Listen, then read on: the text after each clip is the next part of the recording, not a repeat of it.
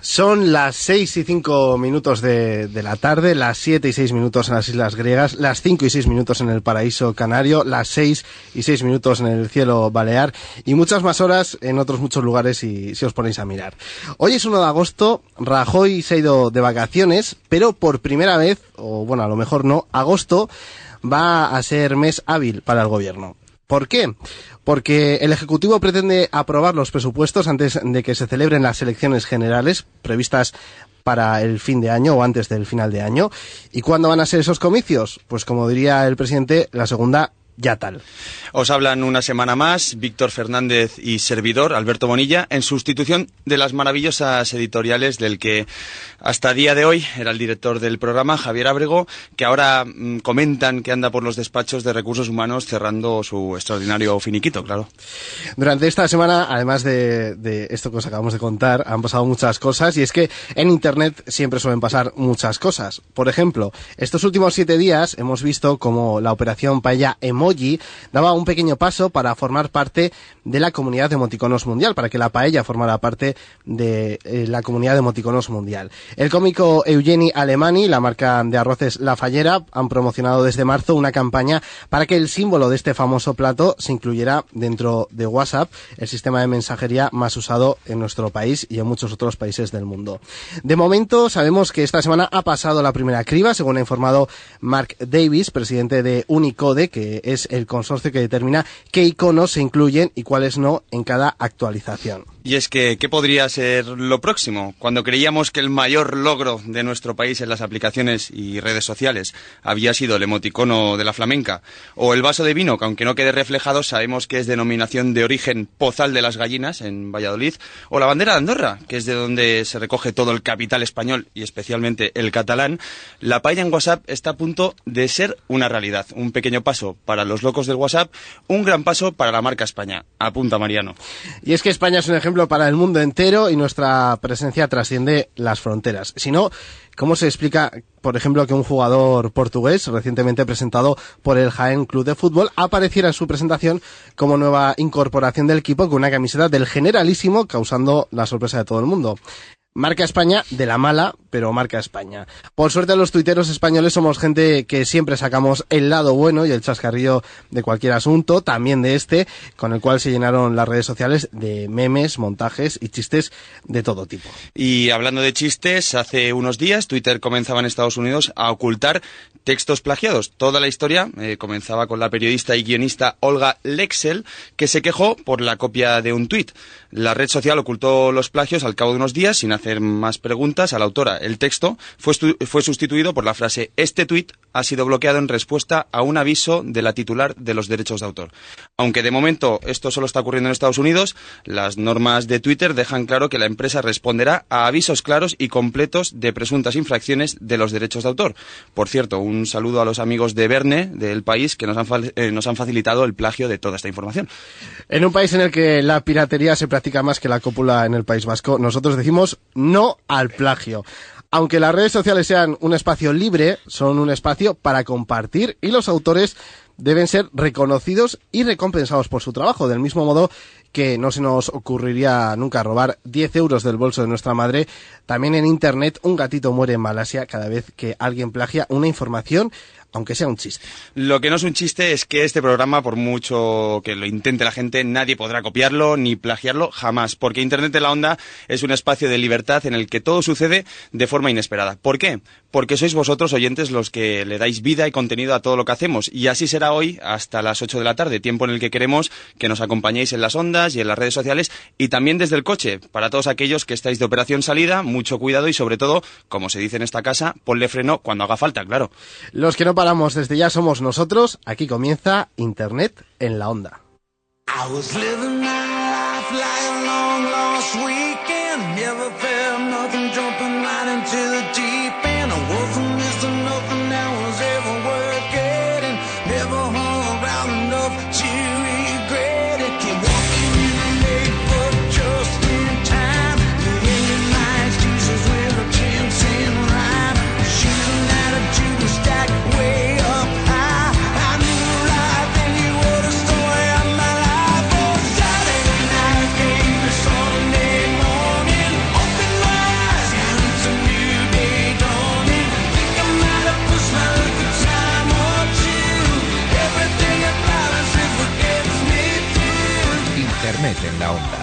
Javier Ábrego. Claro, eh, interrumpir esta canción es una especie de...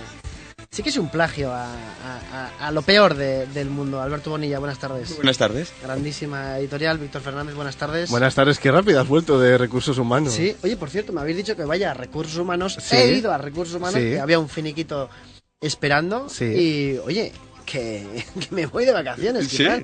Pero además un- en un yate, gracias.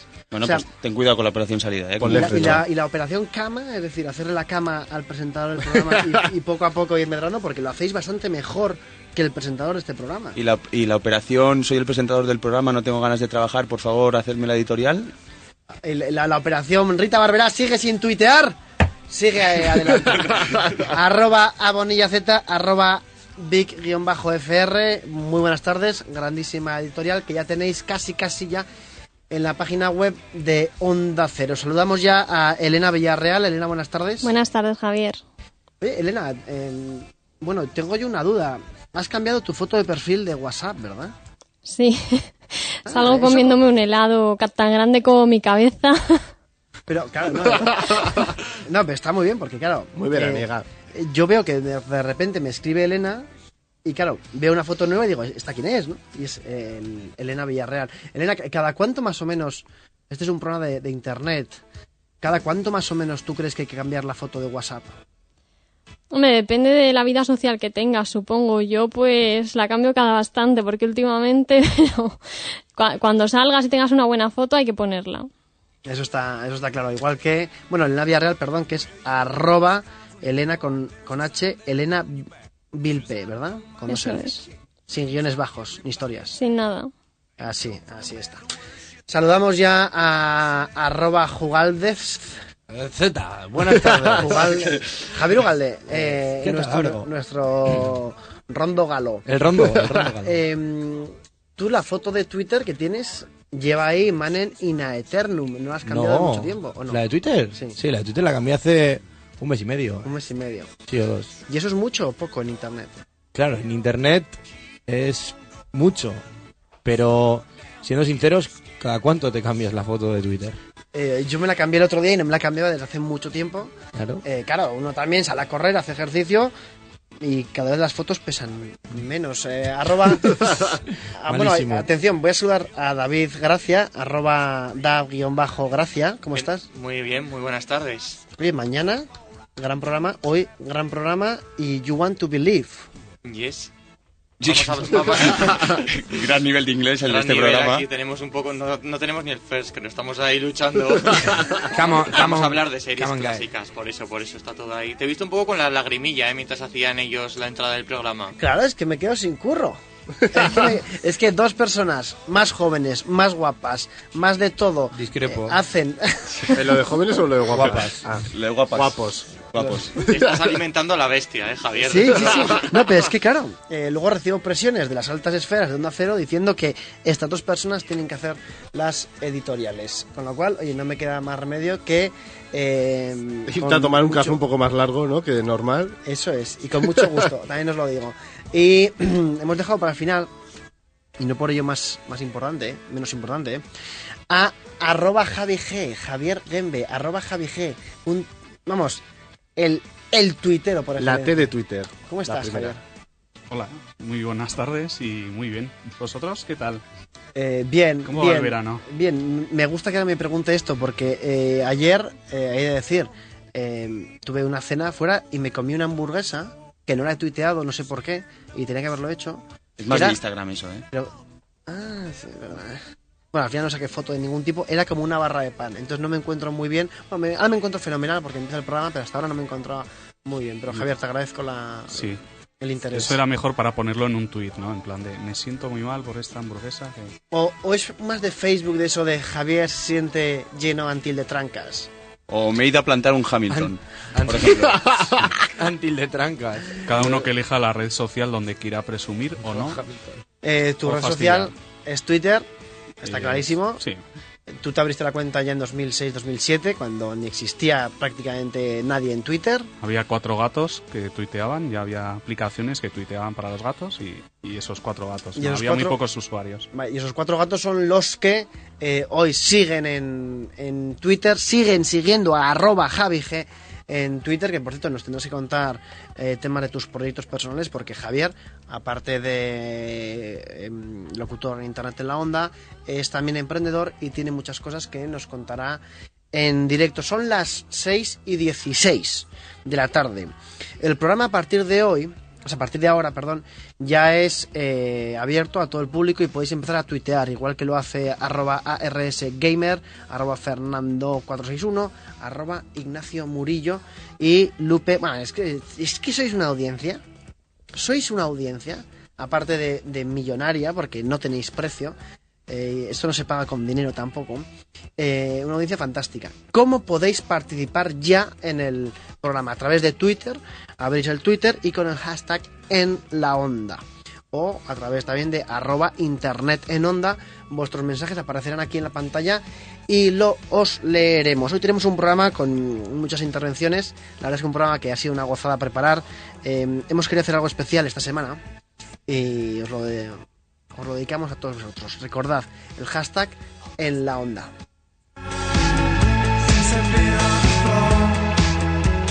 En Onda Cero, Internet en la Onda.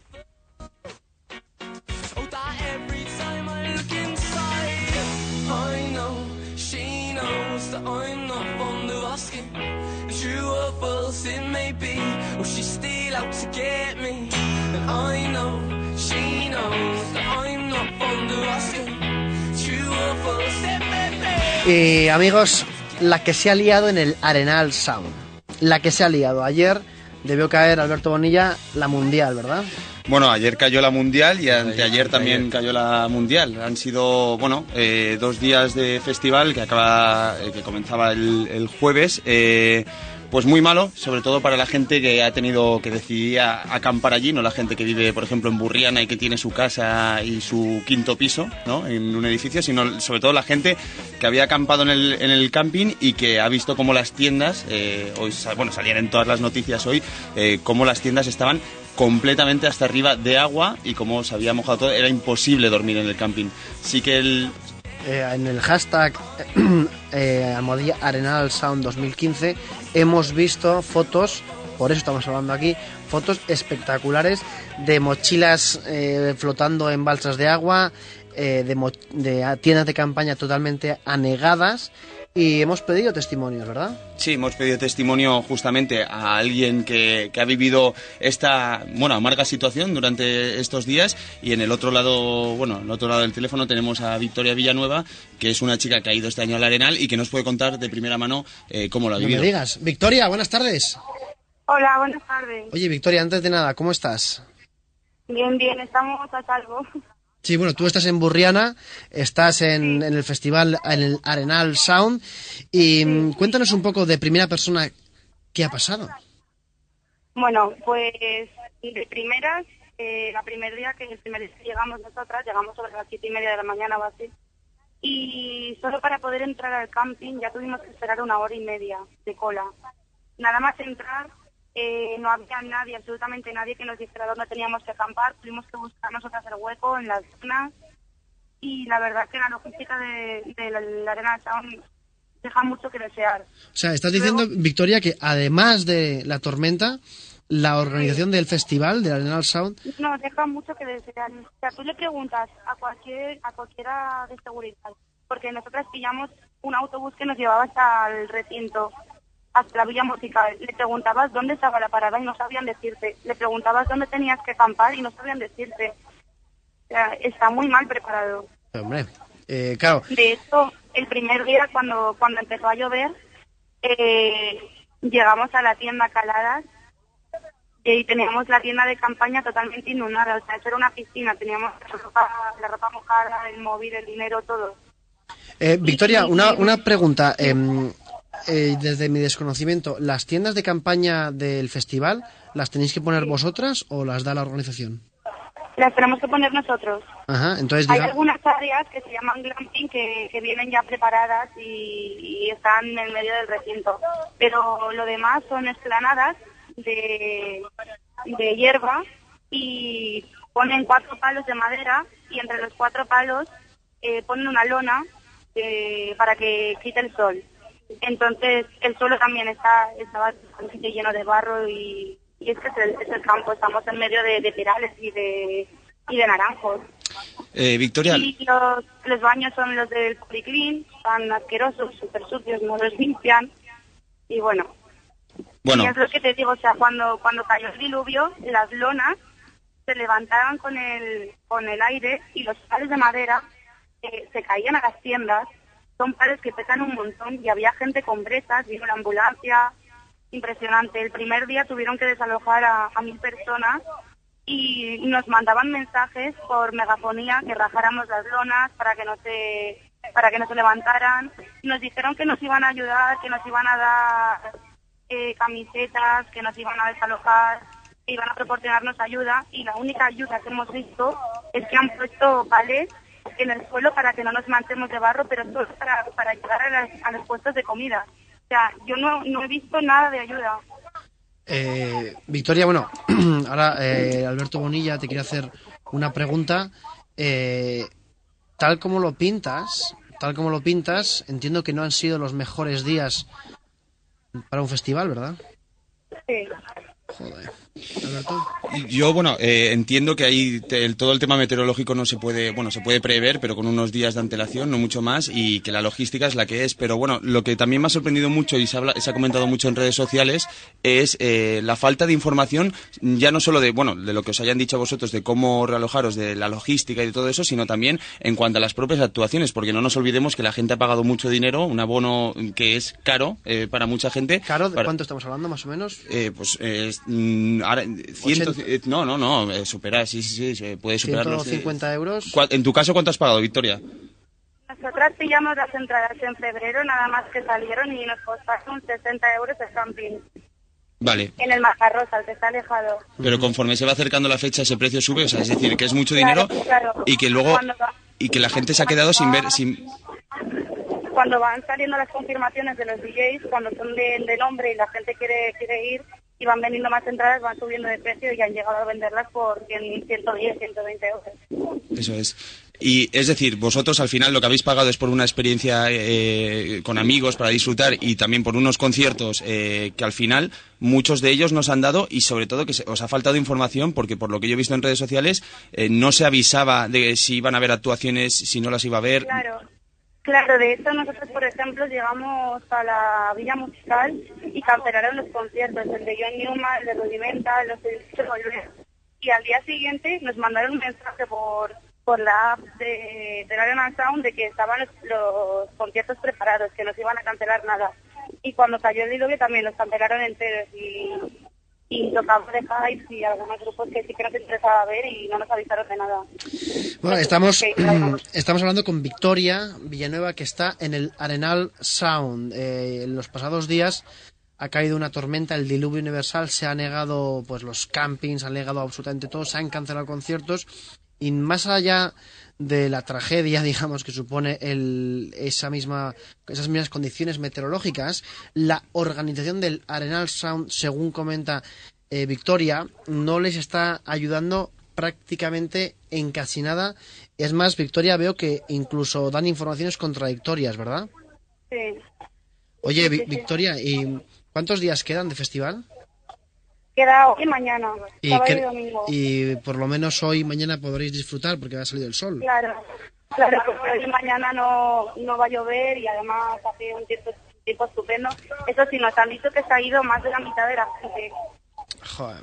Porque yo veía que justo cuando nos cayó el diluvio la gente cogía las tiendas o las dejaba ahí ya porque era imposible volver a recuperarlas y se iban a, a un hostal o tal. Porque a nosotros nos han dicho que desalojaron a mil personas, pero no nos dijeron absolutamente nada. O sea, y nos llegan a decir que vamos a ir aunque sea un polideportivo y cogemos las cosas y nos cambiamos porque es que era una piscina, teníamos todo mojado.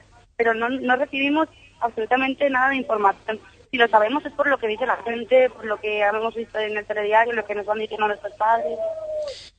Una pena, una pena muy grande. Bueno, Victoria, deseamos que por lo menos el día de hoy y el de mañana lo paséis como merecen. Eh, Muchísimas gracias. Y dicho queda, una auténtica pena, pero de verdad, Victoria, te damos las gracias por haber entrado en, en Onda Cero a contarnos tu experiencia y os mandamos un fuerte abrazo tanto a ti como a todos tus amigos y amigas que, que Sí. esperamos que lo paséis bien. Muchas gracias. A vosotros, gracias.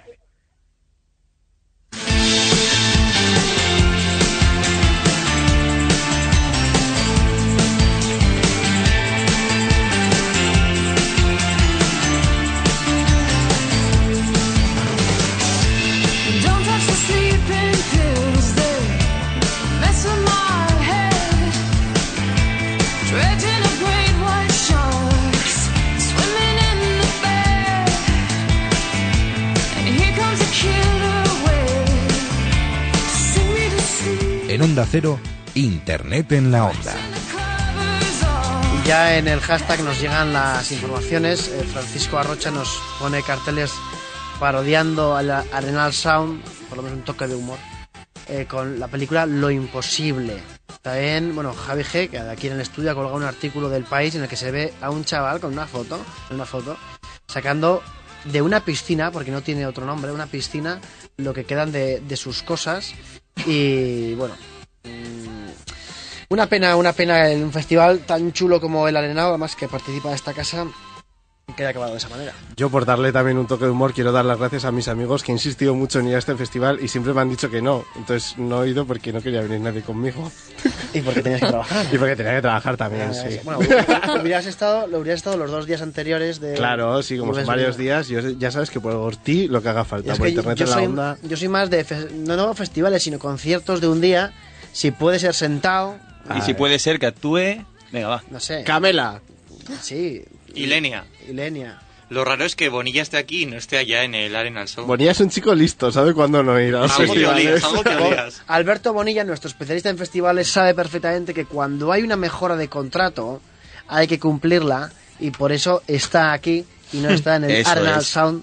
Eso es, y porque también le he hecho un ojo a lo que dice Roberto Brasero cada día en, en esta casa, ¿no? En Antena 3, ¿no? Y entonces, bueno, pues ya me libro de, de tormentas y tiendas de campaña. Pero yo soy más de glamping, ¿eh? Como ha dicho ella. Yo soy de ir a zona de... Glamping es una mezcla de camping y glamour. Ah. No sé si lo sabías.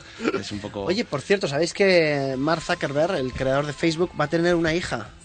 Sí, lo puso en su Facebook, ¿no? Sí, lo anunció en Facebook y bueno, el creador de, de Facebook, en este caso a través de Facebook, anuncia que va a tener una niña. ¿Esta es tipo una noticia que deberíamos dar en este programa o no deberíamos dar en este programa?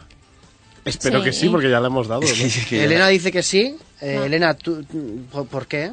Hombre, es el creador de Facebook, lo dice por Facebook. Y aparte es una noticia muy bonita, o sea que yo creo que sí. Pero no sé, por ejemplo, el, el- que si el creador de WhatsApp tiene un hijo, ¿lo daríamos también, Alberto Bonilla?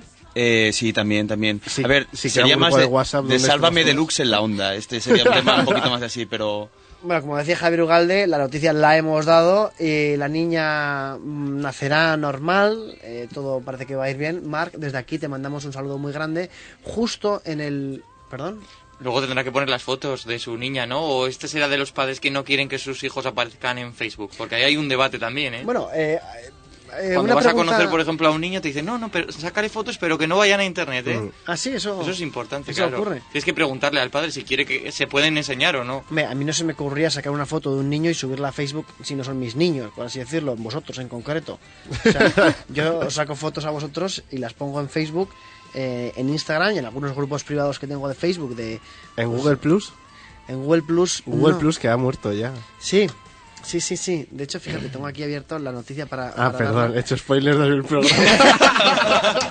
¿Quién? Eh, bueno, eh, Mark Zuckerberg, te deseamos lo mejor en tu reciente paternidad.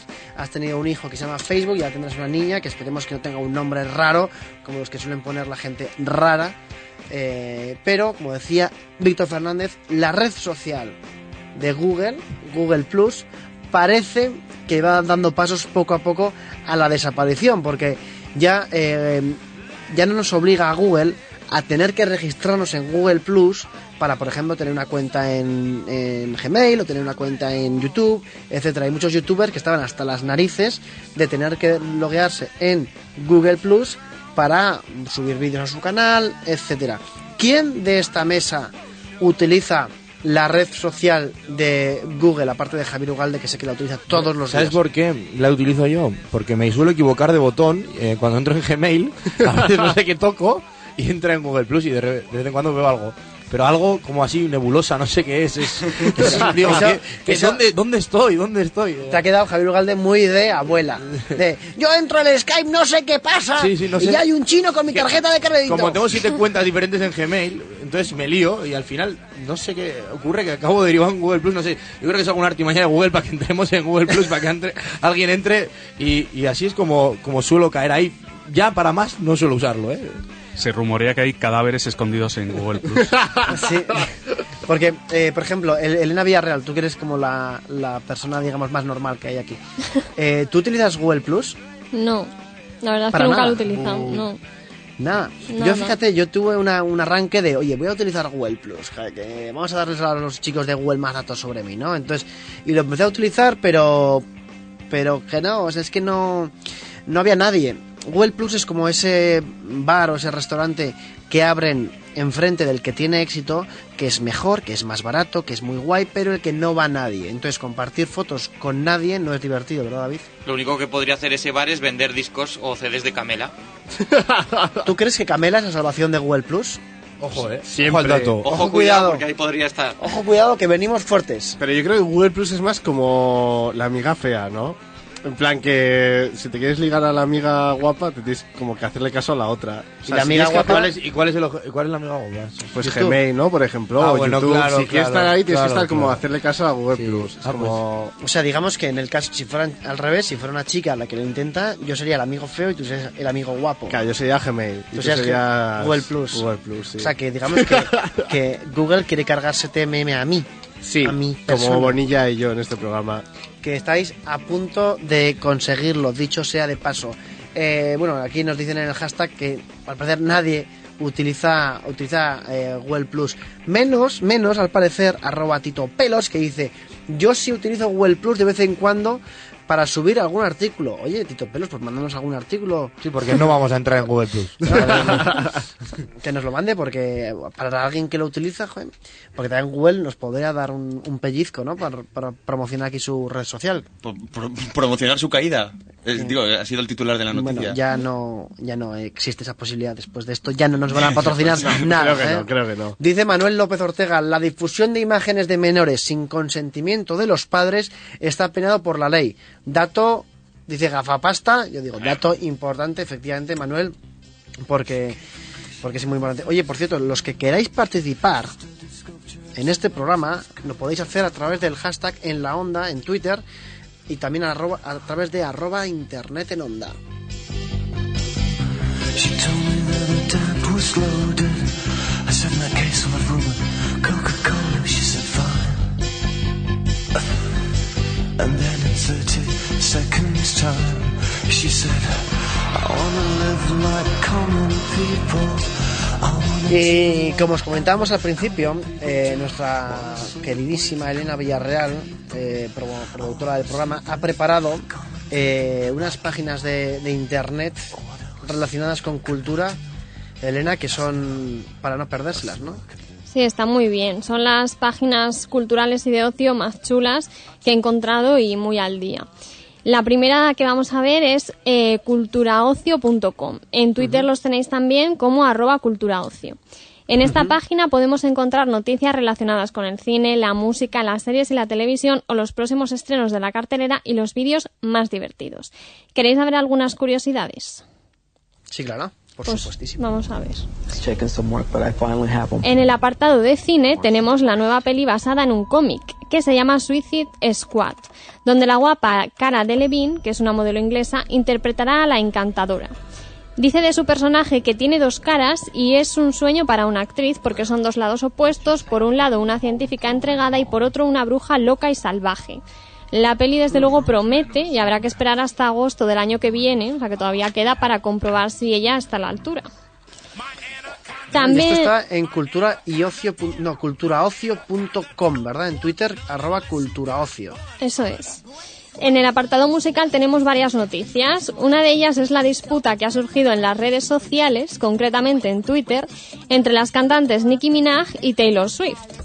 Resulta que en los MTV Video Music Awards 2015, el vídeo Anaconda, que es el que estamos escuchando de Nicki Minaj, ha sido nominado a Mejor Vídeo de Hip Hop y Mejor Vídeo Femenino, pero a ella esto no le parece suficiente, porque ella también quería Mejor Vídeo del Año. Fíjate. Y la rapera se queja de que, pese a la gran repercusión, porque ha tenido un montón de imitadores, eh, famosos incluso su vídeo, pues no ha sido nominada. Y dice que otras chicas sí por sus cuerpos esqueléticos. Entonces Taylor Swift se ha dado por aludida, porque ella sí que está nominada con su vídeo Bad Blood. Y bueno, pues se ha sumado a la polémica, aquí escuchamos a Taylor Swift, diciendo que está enfrentando a las mujeres y que si ella gana el premio la invita a subir con ella al escenario. Pero parece que... Eh, un segundo, porque, o sea, eh, fíjate que, que esto es lo bueno de rastrear las redes sociales con Elena Villarreal. Eh, estamos hablando de Nicki Minaj y de Taylor Swift. Sí, Eso sí. a mí como si me dices a, a quién quieres más, a papá o a mamá. Por favor, pero... Entonces, se hace imperativo en este momento, en este estudio, que nos posicionemos, empezando por Javier Ugalde. Nicki Minaj. Alberto Bonilla, Nicki Minaj. Javier G, Javi G. Yo es que no las conozco. No. Pues Me quedé en la música de los 90. Estas dos, un problema. estas dos naci- nacieron en los 90. Sí, ¿no? bueno, Por eso, por Nicky igual no. Bueno, pero- tenemos dos, neutro, Nicki Minaj. Pues yo Taylor Swift, joder, nadie la quiero, que pues para mí, que no Elena tengo ningún Villarreal. problema. Elena Villarreal, tú tienes que posicionar. Es de Taylor seguro. Hombre, los vídeos están los dos muy bien, pero a mí como canción me gusta más la de Taylor. ¿Ves? Elena es de las mías. Yo Es soy de, de- Elena, Elena es de la generación Disney. Sí, pero yo, yo- pero yo te he de decir que eh, amando como amo, amando como amo a, a Nicki Minaj, me quedo con ¿Cómo, Taylor cómo Swift. Nicki Minaj? Nicki, Man- Nicki Minaj. Y Cada uno le hemos dicho de una Pues manera. hemos empatado a tres, ¿eh? Tiene que empatar Javi Sí, G. Javi G, piénsatelo porque tienes que, que hacerlo. Entonces, Elena, se, se pelearon en las redes y decía Taylor Swift que, digamos, que lo que está haciendo es enfrentar a las mujeres, ¿no? Claro, porque diciendo que con los cuerpos, que las que son delgadas sí, las otras no, pues hombre, está poniendo ahí un poco un problema que es de otra índole, ¿no? No todos los problemas son que te nominen o no te nominen, que ya está muy bien que te nominen a dos categorías. Así que bueno, los que conozcáis ambos vídeos podéis contarnos qué os parece, qué vídeo gusta más en arroba internet en onda o con el hashtag en la onda. Y que sepáis que la presentadora de la gala será Miley Cyrus, así que la cosa promete. Ojo, qué bien. Es como una mezcla rara entre las dos, ¿no? Eh, luego también, como hemos dicho, también hay series y nos dicen que se va a rodar el spin-off de Matrimonio con Hijos, que es la canción que está sonando. Y ya está en marcha el making of. Nos corrobora también la noticia la web eh, fotogramas.es o fotogramas arroba fotogramas-es en Twitter, donde podemos encontrar eh, lo último en cine, series nacionales e internacionales. Pero siguiendo con Cultura y Ocio, nos dice que este spin-off probablemente contará con los antiguos protagonistas, que eran David Faustino, Christina Applegate, Ed O'Neill y Kate Seagal. No sé si os acordáis mucho de la serie. Hombre, yo era súper Sí, sí, fan, sí. súper fan. Pero tú eras súper fan de Christina Applegate, ¿no? De todo. Christina Applegate, que era la típica rubia, tonta, guapa, en fin. Teníamos también a Penny, que era la madre, que era una mujer compradora compulsiva y frustrada con su marido, que era eh, Al, que era un hombre un poquito adolescente y frustrado también, y Boot, que es, era el friki que buscaba atraer a las mujeres desesperadamente. Y bueno, la serie comenzó en 1987, duró 10 años y 11 temporadas, ahí es nada. Y nos vamos también con la cartelera, porque en la, calte- en la cartelera esta página nos dice los estrenos de la semana, las películas en cartel y los próximos estrenos de todo lo que queda de año. O sea, un repaso muy rápido. En agosto hay un montón, eh, destaca Ciudades de Papel, una peli de amor eh, con también Cara de Levine, por cierto. En septiembre tenemos Dementes Criminales, que es para no parar de reír, y Anacleto, Agente Secreto, que es española con Imanol Arias, que es el prota. En octubre tenemos Regresión, una peli de Alejandro Amenábar, de esas que ni Javier ni yo podemos ver porque nos morimos de miedo.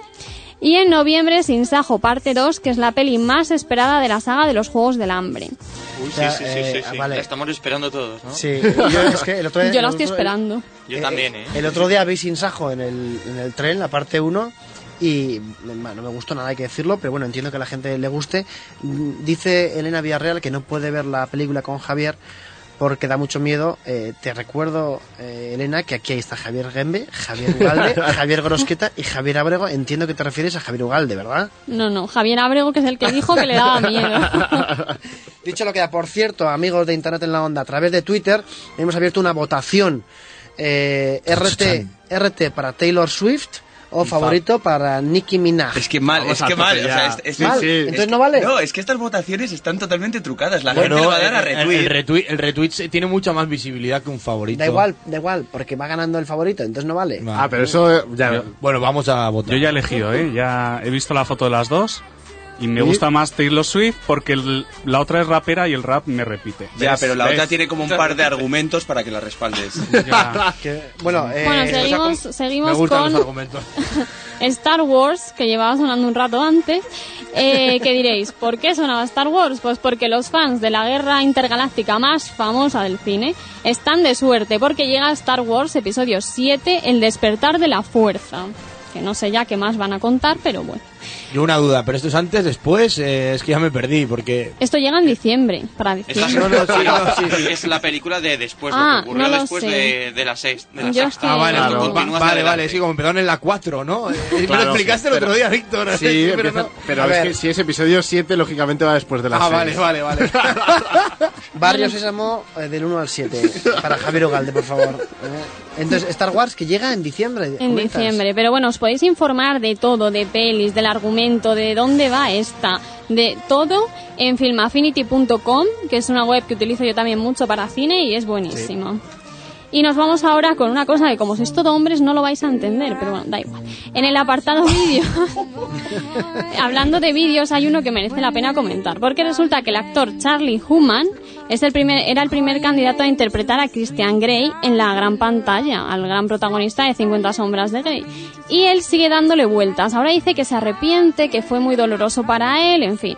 Pues yo digo que, que se aguante porque aunque la peli no es maravillosa, lo mejor de la peli es Jamie Dornan, que es el protagonista que pusieron, Jamie Dornan. Así que para mí es lo mejor y ya está.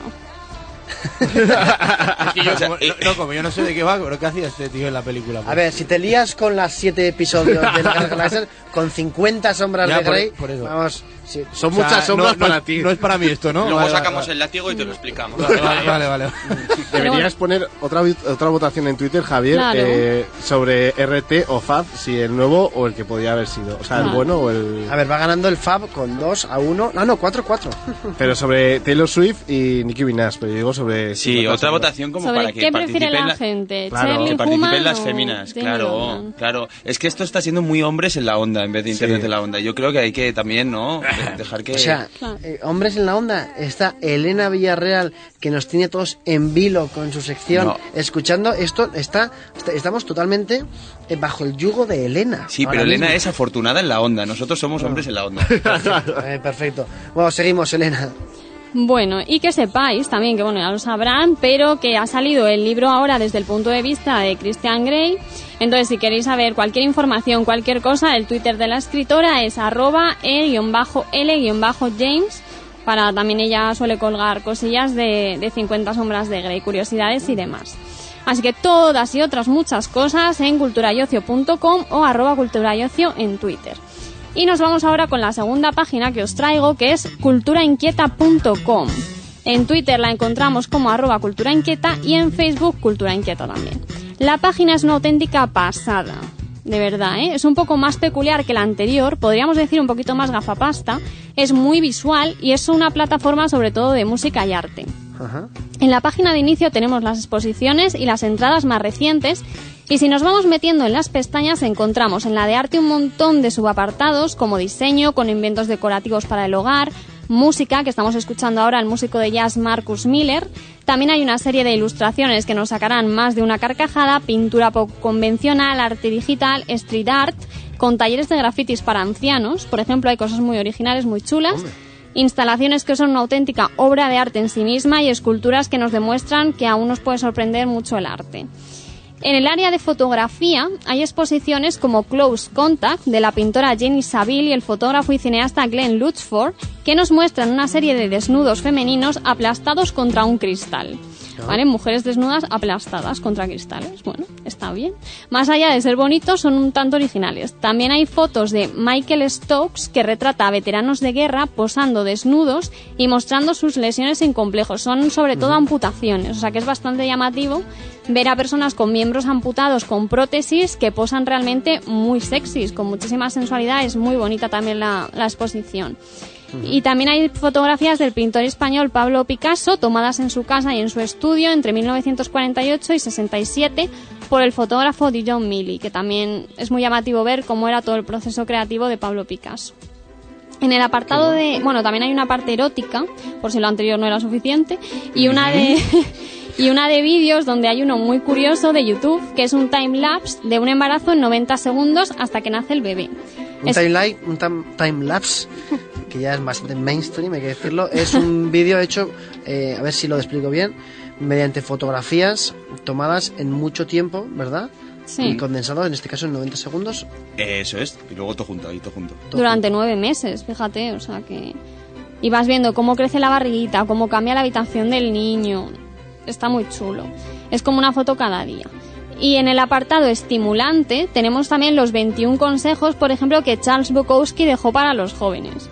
Los hay absurdos, como da la vuelta al mundo en una canoa de papel, desagradables, como mata a tu perro, o contradictorios, como no escribas poesía, el que, bueno, tan enigmáticos como polémicos, pues Bukowski en estado puro.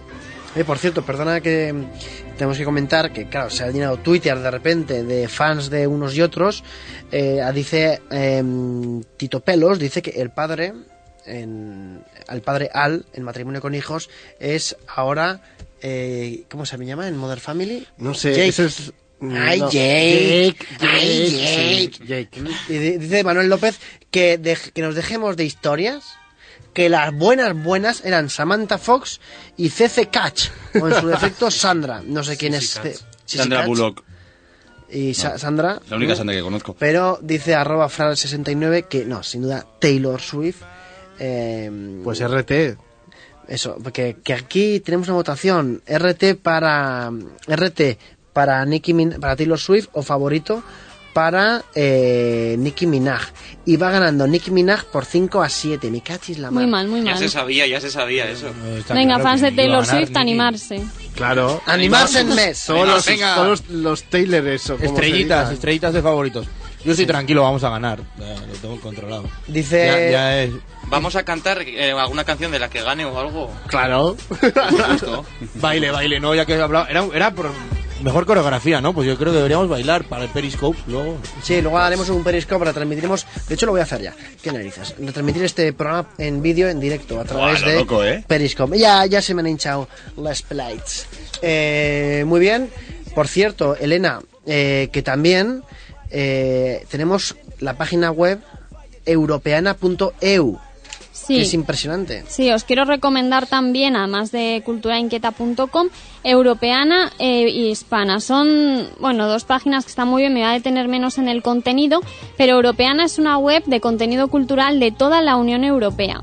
Aparece en internet como europeana.eu, como bien has dicho, y también la tenemos en Twitter, arroba europeanaeu, en Facebook, europeana.eu y en print, Pinterest y Google Plus, o sea que aquí sí que está, como europeana. Esa europeana, es que somos muy europeanos. nosotros. Todavía tiene presencia ahí. Es un museo y biblioteca online con testimonios, cuadros, libros, artículos y todo tipo de material relacionado con el mundo de la cultura, historia, arte, ciencia. Es súper completa la página, está muy bien, en un montón de idiomas y un montón de cosas. Y para terminar, Hispana, que en internet es hispana.mcu.es, que es parecido a Europeana, pero todo en castellano y se centra más en aspectos culturales de nuestro país. Dispone de un gran repositorio o archivos de texto, por lo que es muy útil para buscar información y recursos biblio- bibliográficos para trabajos de investigación como artículos y demás. Como el chico este que tenía uno en Google Plus, seguro que usa Hispana. Así que esto es todo, chicos. Eh, Elena Villarreal, muchísimas gracias. Que sepas que vamos a conectar el Periscope ahora mismo y colgaremos, esta información se colocará en la página web de, de Onda Cero para que la podáis tener. Impresionante documento. Muchísimas gracias, Elena. Gracias.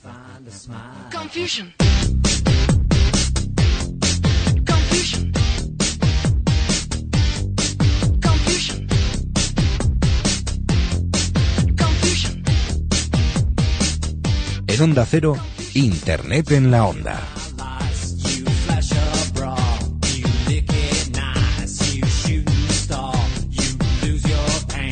Y lo prometido es deuda, es deuda porque tenemos a Alberto Rodríguez, arroba aljoroco 4, en el segundo encuentro gastronómico eh, del Festival Vino Somontano.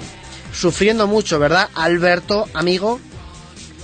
Pues hola Javier Abrego, sí, sufriendo porque la verdad que bueno, esto de dedicarse al mundo de la, de la difusión de la gastronomía pues eh, es sacrificado porque tienes que comer cosas que quizás en ese momento no te deliciosas que no te apetecen, pero dices, bueno, pues me las tendré que comer porque ya que me las ponen tendré que comerlo y, y luego disfrutarlo evidentemente y luego comentarlo, difundirlo, pues en el fondo somos sufridores y bueno, Ya. es lo que hay, pero lo hago a gusto, muy a gusto.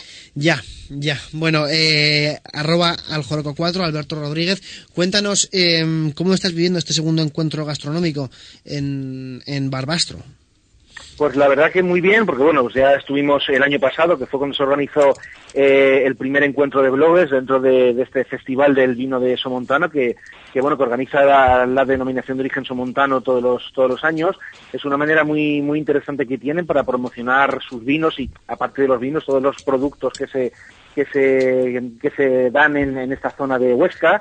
Entonces, bueno, pues pensaron para ir un poquito más allá y no limitar solamente a lo que es la, la gran muestra gastronómica y los espectáculos que hacen. Hace años se estaban muy enfocados hacia la música y este año, estos dos años, están enfocando más hacia el teatro.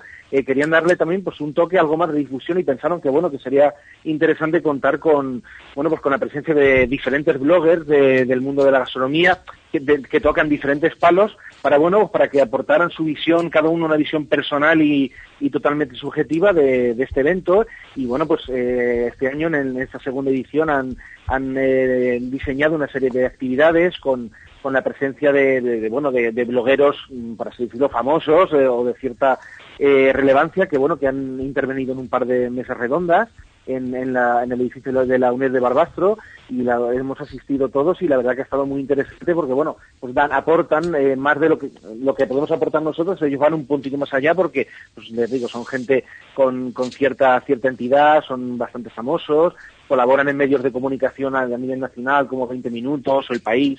Entonces la verdad que ha estado lo que ha sido esta mañana la jornada de esta mañana ha sido muy interesante. Bueno, hay que decir, claro, que eh, muchas gracias a la denominación de origen del vino somontano por invitar, en este caso, a Alberto Rodríguez de, de mecomeriaelmundo.com y de Internet en la onda, porque, claro, decíamos que estaba sufriendo eh, con estrellas Michelin por medio. En Sí, la cuenta sí, sí. arroba aljoroco4 podéis seguir todo lo que está tuiteando, eh, en este caso Alberto. Eh, ¿Sabes que ahora mismo, Alberto, tú que estás ahí en Barbastro, eh, asistiendo, asistiendo a mesas redondas, a charlas sobre la denominación del vino somontano, eres una de las personas más queridas de este programa por nosotros? Querida lo estoy diciendo con la guiñándole el ojo a los compañeros. M- me odiáis claro está claro que me odiáis Bueno, más o menos, no, pero es Más cierto. Eh, hoy una pregunta, Alberto, claro. Eh, traen a gente, eh, la denominación de origen del vino somontano, trae a gente a Barbastro, como tú, gente con presencia en las redes sociales, gente con presencia también en internet, a través de blogs, etcétera, para eh, que, digamos, habléis, bien o malo, como queráis, ¿no? Pero que habléis y deis difusión a lo que allí Claro. ocurre, ¿no? Claro, efectivamente. Sí, de lo que se trata, bueno, pues eso de que mm, eh, en este caso la denominación de origen somontano, al igual que ot- otro, otro tipo de, de entidades o instituciones, saben de lo importante que es la presencia, eh, tener presencia online. Entonces, bueno, pues se habilita, se habilita, por ejemplo, el hashtag Festival de Vino Somontano para que la gente, pues al final Twitter, eh, como todo, es lo que más, eh, en el momento, la- es, lo que tiene la instantaneidad de Twitter, es lo que más se está moviendo. Cuando yo vuelva, cuando yo vuelva a casa, evidentemente, bueno, pues escribiré en mi blog, escribiré mi crónica personal y las fotos pues las subiré todas a Facebook, donde las, donde las haré mi reportaje particular de, de, de- fotos en Facebook comentadas, algunas fotos que me parezca lo suficientemente bonita, pues las subiré a Instagram para, bueno, pues para darle pues ese enfoque que se le puede, que le podemos dar con, con Instagram. Ayer una de las chicas eh, de las que de las que han sido invitadas, que es fotógrafa, nos dijo pues cómo hacer fotos bonitas con el móvil y cómo poder retocarlas con aplicaciones online que hay para que para retocar fotos con, con móvil. Y bueno y hoy por ejemplo pues hemos tenido esta mañana hemos tenido la, la presencia de, de Mónica Escudero que es una de las eh, de las redactoras del Comidista del nuevo equipo de, del Comidista con la que nos hemos reído mucho. También estaba Laura Baena que es la fundadora del Club de las Malas Madres que si nuestros oyentes recuerdan, el año pasado en nuestra compañera Nayara Olagüe la entrevistó, ya que bueno pues fue la fundadora de este Club de las Malas Madres, al que Nayara pertenece muy orgullosamente, entonces también ha estado contando su punto de vista de, de, lo que es en, la, la, charla que era de la identidad digital, la importancia que es tener una, que, de, que tiene diferenciarse dentro del, del, mundo online, y hemos tenido a Ferran Centellas, que fue sumiller de, del Bulli, y que ahora pues tiene la página, la página web Wine Social, es una manera de, difundir el mundo del vino de una manera amena y, y divertida y, y, bueno pues hemos tenido la verdad la presencia de, de estas de estas gentes y, y, ha estado muy interesante y, y pues al final el de la de Oso Montano ha estado toda la mañana y toda la comida y estará esta tarde y esta noche en boque todo el mundo porque todo lo que hacemos lo tuiteamos con el hashtag Festival Vinoso Montano y, bueno pues al final la acción mía y de mis compañeros se multiplicará y, bueno servirá para que la gente conozca más eh, Barbastro y el Somontano y que el año que viene pues incluso venga más gente, se vuelva a organizar un tercer encuentro de bloggers y pues ya te digo, la verdad que es una, una iniciativa de la más de interesante que deberían copiar eh, o y si no copiar, bas, eh, basarse en ella para hacer algo muchas denominaciones de origen e instituciones públicas relacionadas con la gastronomía en toda España. Ajá, repetimos el, el hashtag es almohadilla festival somontano, ahí sí, podréis encontrar podréis encontrar toda la información. Festi festival, festival Vino Somontano. Perdón, Festival Vino Somontano, todo junto y con almohadilla. Bueno, Alberto, y Eso lo más es. importante que nos corroe por dentro. ¿Qué tal sí. has comido barra bebido? Pues hemos comido muy bien porque hay una en, el, en, el, en, la feria de muestras de Barbaso hay un recinto enorme habilitado para que un montón de bares, restaurantes de Barbastro y de, y de otros pueblos de la comarca expongan sus tapas, hacen un concurso de tapas. Eh, todas las bodegas del Somontano exponen sus vinos, con los cuales se pueden, se pueden eh, comprar los tickets para consumir los vinos. Y luego hoy hemos estado en Bodega Somos, que es una de las bodegas más modernas de toda España, y el restaurante Las Torres de Huesca, galardonado, galardonado con una estrella Michelin, nos ha dado una, una, un menú realmente excepcional con productos de la tierra, con tomate rosa de barbastro, con trucha del río Finca, con cochinillo, con esturión también del río Finca, con vinos de la bodega Somos, espectacular, o sea, espectacular, porque hemos venido a comer hace un ratito como si fuera una boda. Y a las nueve y media volvemos a la muestra gastronómica y hay que gastar los tickets que tenemos, o sea que a morir, a morir. Por cierto, dice, dicen por aquí gente que se está metiendo en tu Twitter, que está viendo platos, eh, algunos los aman, otros los aman un poquito más, pero dicen ¿Eh? que eh, saques fotos de más calidad. Entiendo que eso luego irá en el blog, ¿verdad? Eh, ¿Cómo que saque fotos más? Que mis fotos son todas muy buenas. Que te compres un iPhone 7, vaya. un iPhone 8. bueno, no. habrá, habrá, habrá, que hablar con un acero para que me facilite un, un nuevo teléfono. ¡Auch! ¿Cómo ha dolido esa? ¿Cómo ha dolido sí, esa? finiquito. Eh, arroba al Joroco 4, muchísimas gracias por, por estar. Te esperamos la semana que viene aquí y que disfrutes Ahí mucho con el rastro. Muy bien, muchas gracias compañeros. Nos vemos la semana que viene. Vale, un abrazo. Hasta luego. Hasta luego. Adiós.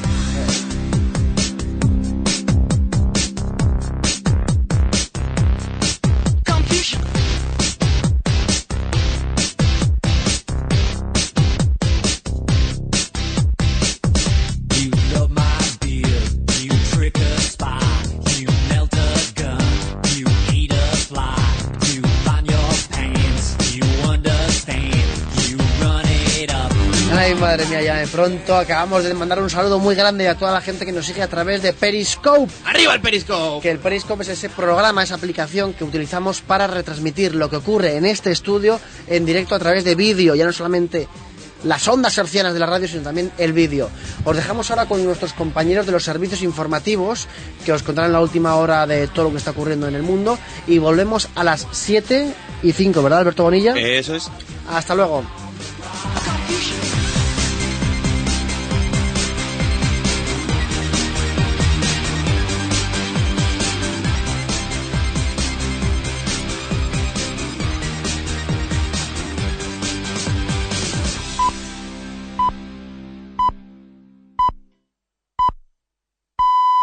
Son las 7, son las 6 en Canarias.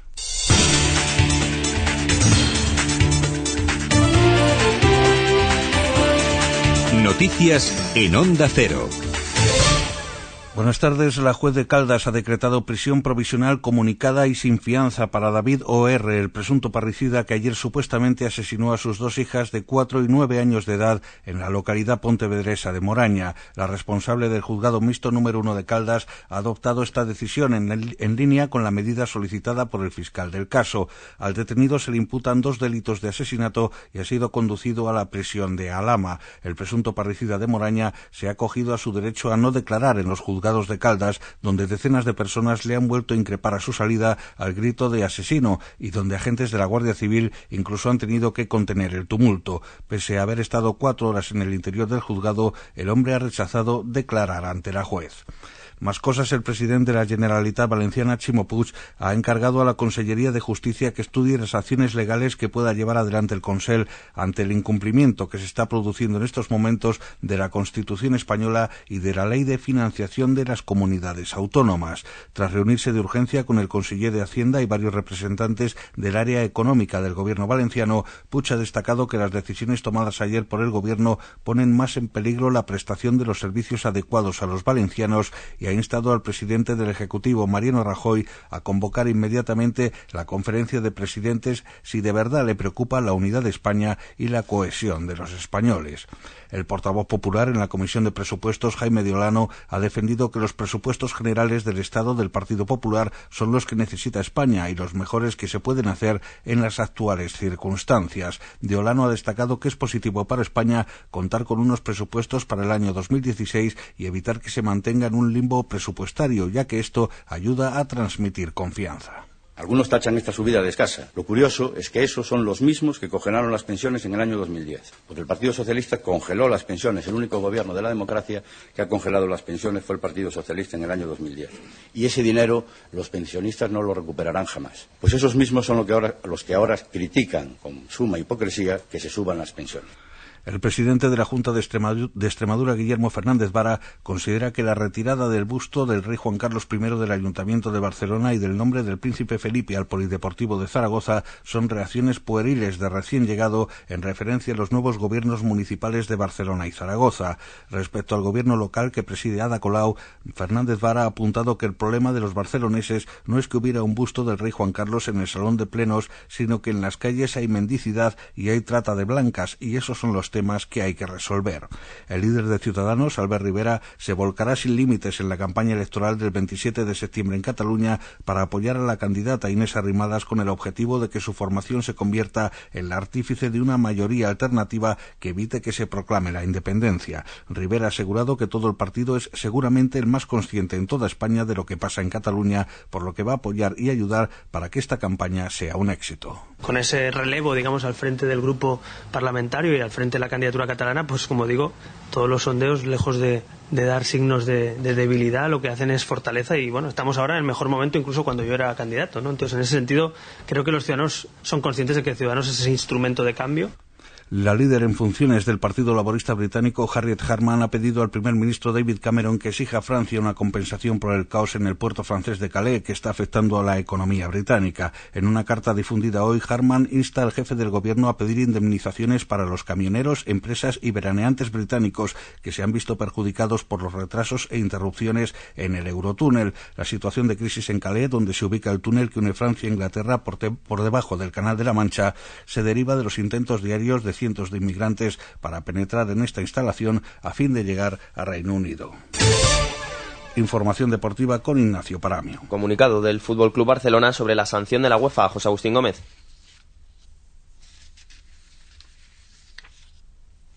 Parece que no tenemos esa información. El, el comunicado del Fútbol Club Barcelona venía a explicar que el, el, propio club había hablado anteriormente con la UEFA eh, antes de que se hiciese oficial esa sanción económica que le ha impuesto el, el máximo organismo del fútbol europeo de 30.000 euros tras la exhibición de banderas independentistas en la final de la Champions League en los mundiales de Kazán. Parece que tenemos a José Agustín Gómez.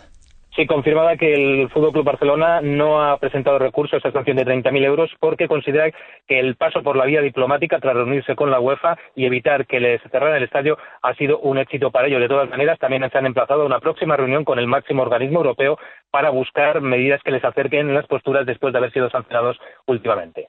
En los mundiales de Kazán, el equipo español de natación sincronizada ha terminado quinto en la rutina libre combinada. Rusia ha sido primera, China segunda y Japón tercera. En la clásica de San Sebastián, el británico Adam Yates se ha hecho con la victoria por delante del belga Philippe Gilbert y de Alejandro Valverde, otro de los favoritos. Purito Rodríguez ha terminado quinto en tenis. Rafa Nadal se ha clasificado para la final del Masters de Hamburgo tras imponerse al italiano Andrea Seppi y jugará mañana la final frente al también italiano Fabio Fognini. Y en el torneo de Gestad, Feliciano López ha caído en semifinales ante el austriaco Dominic Thiem. Más noticias en Onda Cero dentro de una hora.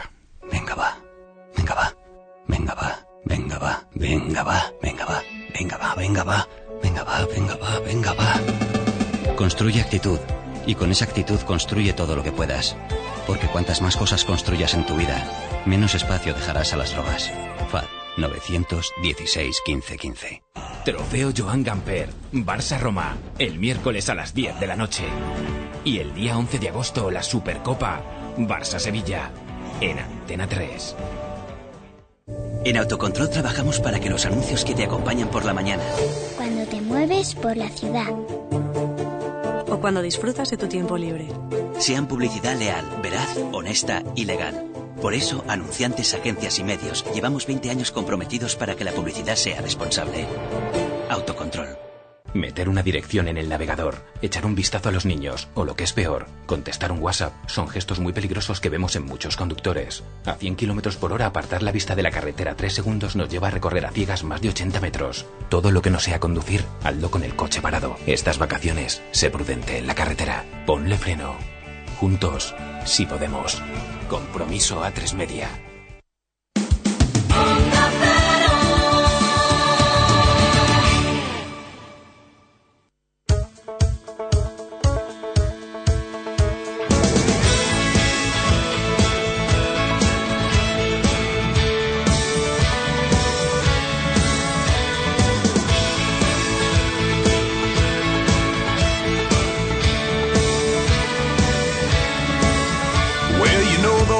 Times when you feel like there's a sign there on your back. Says, I don't mind if you kick me. Seems like everybody has. Things go from bad to worse. You think they can't get worse than that, and then they do.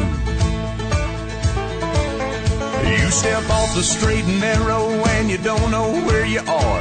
Use the needle of your compass to sew up your broken heart.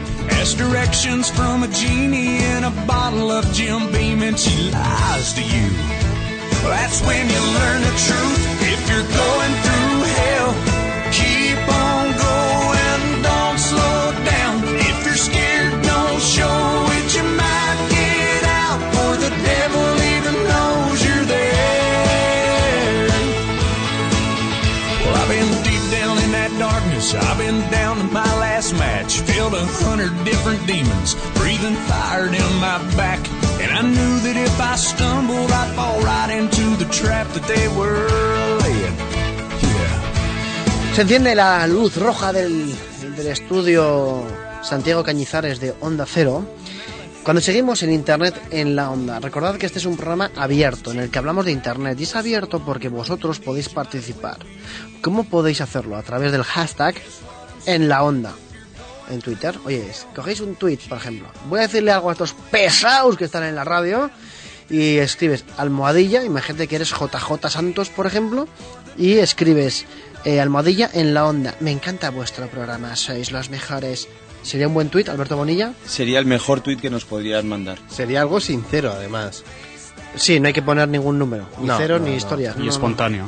Espontáneo totalmente. Como Oye, hay que, hay que recordar que en nuestra cuenta de Twitter, en Internet, en Onda, tenemos una votación abierta sobre quién prefiere la audiencia. Nicki Minaj o Taylor Swift, porque como se han peleado a través de Twitter, estamos muy a tope con eso. Y eh, Taylor Swift ya se ha hecho eco de este eh, tweet. No me digas cómo. Porque le he escrito y le he dicho que haga retweet. Y, Y te, ha- y te ha hecho caso, ¿Lo ha ¿no? hecho o no? No, ha hecho eco, eco, eco. Ah, Eh, o sea, que ha que, tú le has escrito a arroba Taylor Swift 13, que es su cuenta, Sí. y, y te ha hecho una pequeña cobra. Bueno, todavía no ha escrito nada, otra cosa por encima, igual todavía no lo ha visto. Mi, mi pregunta sobre la encuesta es, eh, eh, ¿Taylor Swift y Nicki Minaj en el aspecto musical o no en otros aspectos? Porque es importante... En general. no, eh, en, no. en general. Cada uno que vote por lo que quiera, mientras vote a Taylor Swift. Que Eso ha sido es. mi apuesta de hoy. Eh, efectivamente. Y ahora vamos con la sección de El Diario de Víctor. Internet en la onda. Javier Ábrego.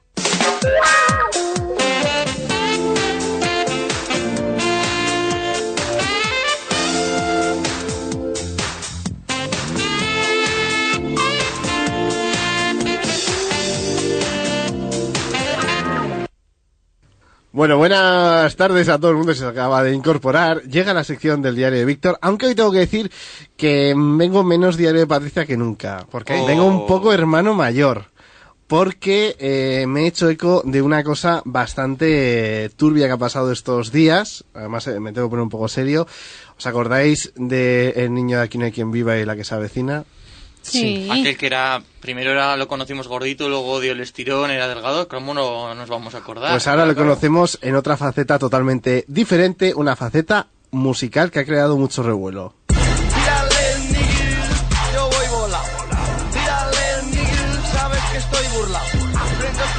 Este que oímos es El Niño de Aquí no hay quien viva. Efectivamente, tiene en YouTube un canal que se llama LFAM Madrid, que tiene 4.274 suscriptores.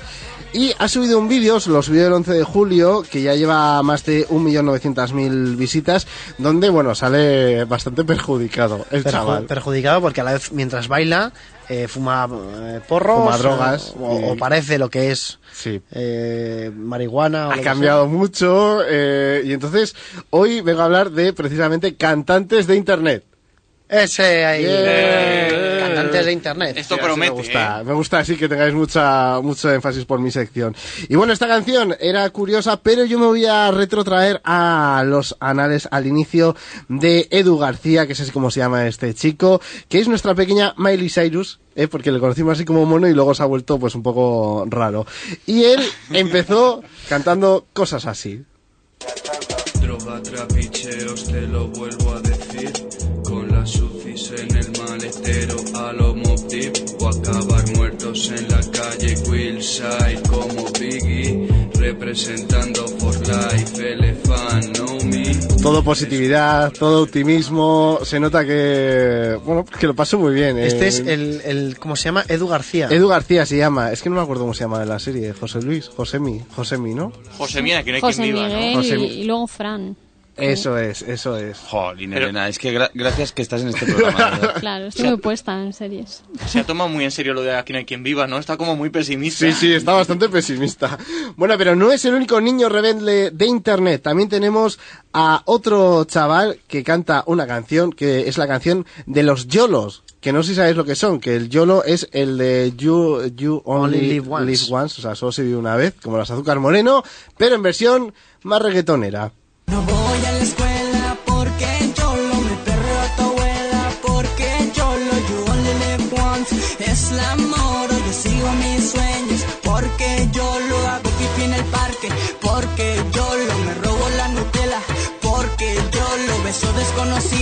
porque yo lo pido pesos para el camión y porque yo lo y yo lo yo lo yo lo hasta el piso y yo lo yo lo yo los aterrizo y yo lo yo lo Qué malote, ¿eh? Es que- Haciendo pipí en el parque y todo. No, te robo la Nutella, pero, pero, pero, ojo, me perreo a tu abuela. Sí, sí, sí. Además arriba y todo. Pero Eh, ¿quién, es Yolo?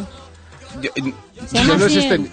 No, no se llama así, pero él eh, hace una canción a la gente que es YOLO, de que lo vive a tope, que va a tope por la vida, roba Nutella, hace Ah. pipí en el parque, perrea abuelas, yo qué sé, cosas así que hace la gente. pero la el, juventud. La el gente verbo YOLO. perrear el- eso la gente yo lo que comenta Elena que para ellos que es perrear a una Perre- abuela eh, es pues como a una señora joven, pero en señora mayor. Algo muy perrear? desagradable. Es como hacer twerking. Igual Sí, perrear sí. ya es mainstream y twerking es... Perrear es que, en este caso, la abuela se pone así un poco Vale, a lo- cuatro patas y el otro pues como que le baila. No, Vale, a cuatro o sea, patas tampoco. Bailar alrededor de alguien al estilo sexy. Sí. Sí. Sensual. Bueno, muy sexy, muy sexy, no sé. Pero bueno, no es la única cosa pequeña a la que vamos a hablar hoy, porque también vamos a hablar de Messi. Porque también hay canciones protestas como esta que le ha hecho un, iba a decir seguidor, pero un detractor de Messi. No lo emotivo el blanco y el celeste, no canta el himno, se la me reír. Le grito Messi, corre, y el nada, nada. Messi, jugá, y el nada, nada. Messi, pateá, la concha tu hermana, andate a cagar, andate a cagar. Le grito Messi, corre, y el nada, nada. Yo no entiendo mucho de fútbol, pero nadando no se juega fútbol, ¿no? Eh, sí, el chiste era mío. Podría, podría decir algo como natación sincronizada, el fútbol sincronizado, ¿no? Ahora que está de moda el Mundial de Kazán, donde está la natación sincronizada y el fútbol lo tenemos todos los días. Bueno, podría ser un remix, ¿no? Una mezcla ahí, igual hasta tendría sentido la canción. Pero esta, perdón. O podría ser una arenga, ¿no? De Tito, de- del Tata Martino para, para animarlo un poquillo, ¿no? Hombre, no sé se yo, quedó ¿eh? después de, de la. Copa América está un poco... que, no sé, a Messi le piden mucho. Esto viene al pelo, o sea, al, al tema de que, bueno, el, el Barça, Messi parece ser que juega muy bien y cuando llega con la selección Nada, argentina nada, nada. se le exige mu- muchísimo Mucho, más, mucho. Eh, se le critica muchísimo más. Y el nada, nada. El nada, nada. Eh, eh, por cierto, nos mandan a través de Twitter una canción de Imagino que, del dueto de Focusing y Albert G, que tendremos que hacernos eco.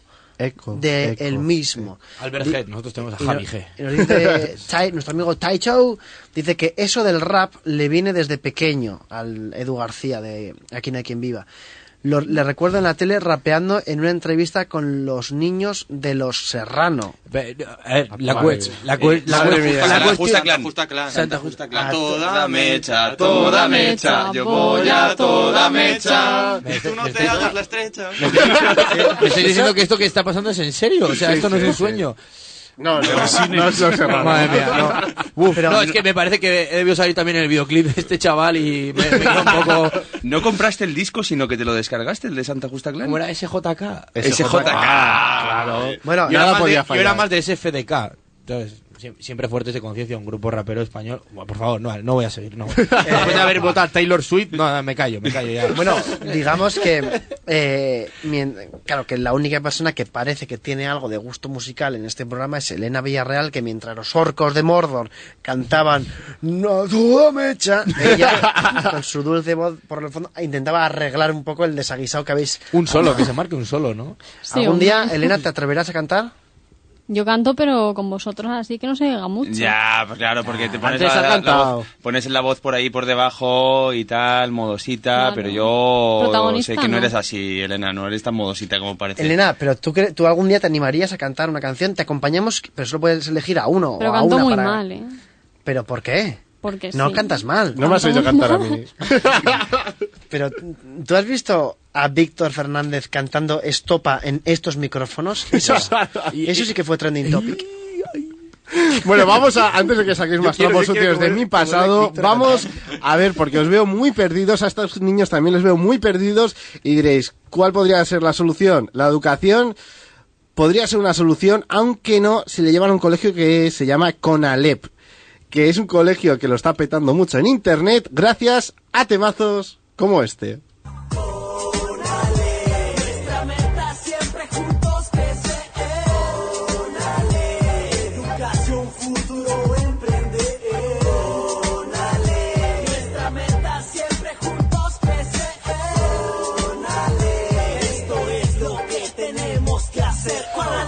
Bueno, pues si esto es lo mejor que hacen en este colegio, no sé yo si sería muy recomendable ir o no, pero bueno. eh, ¿Cómo se llama el colegio? Conalep. Podrían, podrían hacer una batalla contra el de Mendoza, ese que hubo hace un par de años, y que también hicieron una canción tipo esta, peor que esta yo creo, y fue muy viral también, sí, sí. Mendoza, Mendoza, oza, oza. Bueno, quiero ca- casi acabar con otra canción también bastante... No es cutre, pero es que me ha hecho mucha gracia y la tenía que meter en esta sección. La he encontrado en un canal de YouTube que se llama Retro Gamer Latino, tiene 1306 suscriptores y en él tenéis gloria bendita como esto que se llama Cumbia Jame Jame Ja.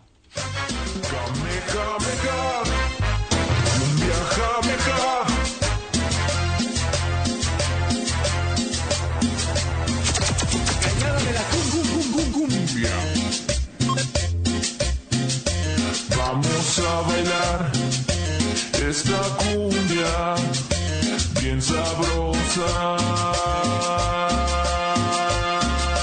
Macanco Sapo y el Kaioken. Bueno, pues no sé si os habéis fijado, pero es de Dragon Ball. Es el Dragon Ball, Claro. es el, el ritmo... ti, ti, versión ti, cumbia. ti, ti.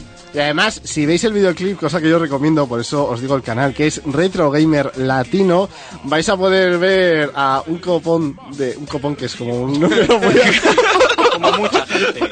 Es como una copa muy grande. Bueno, muchos Gokus. Una pila de Gokus. De que sé que hice en mi pueblo. Bueno, a ver, centraros. Porque eh, ahora llega el momento alto de la sección. El momento en el que acabamos con un chico que se llama J. Giovanni y una canción que él ha escrito que se escribe así. V, exclamación para abajo. 3, RN, 3, símbolo del dólar. Creo que quiere decir viernes. Viernes. Y suena así de bien. Es el mejor día de la semana. Es la caña. Tienes la mayor creación de la mente humana. ¿Quién no lo ama? Tienes. Pero cuando todo acaba, los mentirosos vienen a mi vida. Habla de mí mucha gente, solo para joder, solo para joder. Métete en lo tuyo, métete en lo J. tuyo. Giovanni con viernes temazo de la semana aquí en internet en la onda y de verdad este canal merece la pena. En Retro Gamer tenemos a Edu García, tenemos a bueno a mucha gente que bueno eh, eh, Víctor Fernández ha recopilado de los anales de YouTube. Oye, también quiero recomendar el canal de nuestro amigo ARSV Blogger HDD, a- que en Twitter es ARS Gamer, que me ha escrito que por favor le meta a mi sección, pero es que tiene demasiada calidad sus vídeos para mi sección. Entonces no encaja. Eres demasiado bueno. Ha hecho un ranking con los cinco mejores programas de radio de 2015 y estamos en el puesto número 2. ¡Hombre! No, no, no, solo en el 2. Ah, solo en el 2. Ah, no, no, Fuera, fuera, fuera. pues ya no sé si Os digo, recomendarte. os digo quién es el uno. A Es- ver. Es un programa de esta casa, ponte a prueba. Ah, lo pasamos, bueno, ¿no? vale, entonces lo pasamos. No sé, no sé. Mandamos un, un saludo a nuestros no amigos sé, es de Ponte me a Prueba. Eh, Ponte a Prueba que tuvieron, eso sí que tuvieron una gran prueba cuando el equipo de Uri Sabat y compañía se fue a los 40 principales y tuvieron que levantar el, el programa. Hombre, Y pero hecho, ponte a prueba que es el original, es el bueno. Sí, ese- lo han hecho. Mejor. Mejor, imposible. Mejor. En Onda Cero, Internet en la Onda.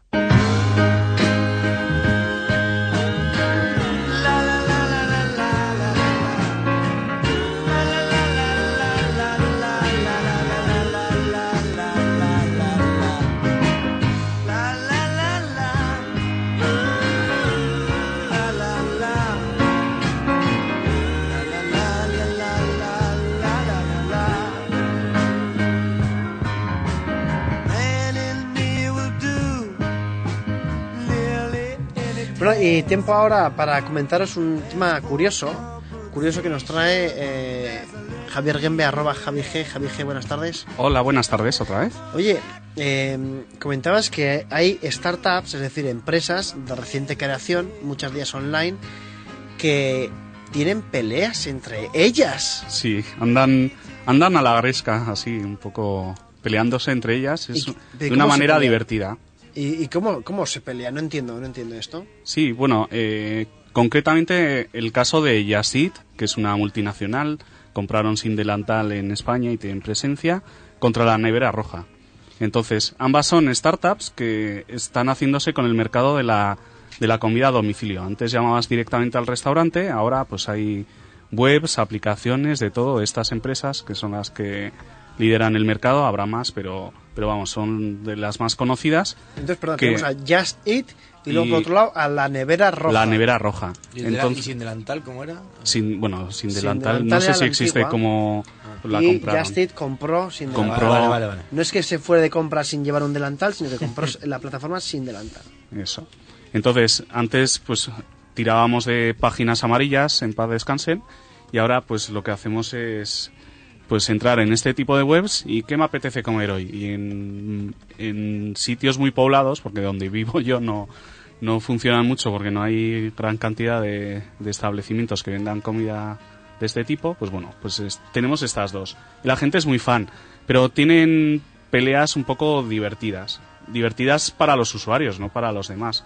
Eh, por ejemplo, tú haces un pedido a una de ellas, te llega el- y te llega lo que has pedido, te lo trae el mensajero con unas bolsas de la competencia. Porque la competencia ha pagado a esos restaurantes o le ha regalado las bolsas o algo así.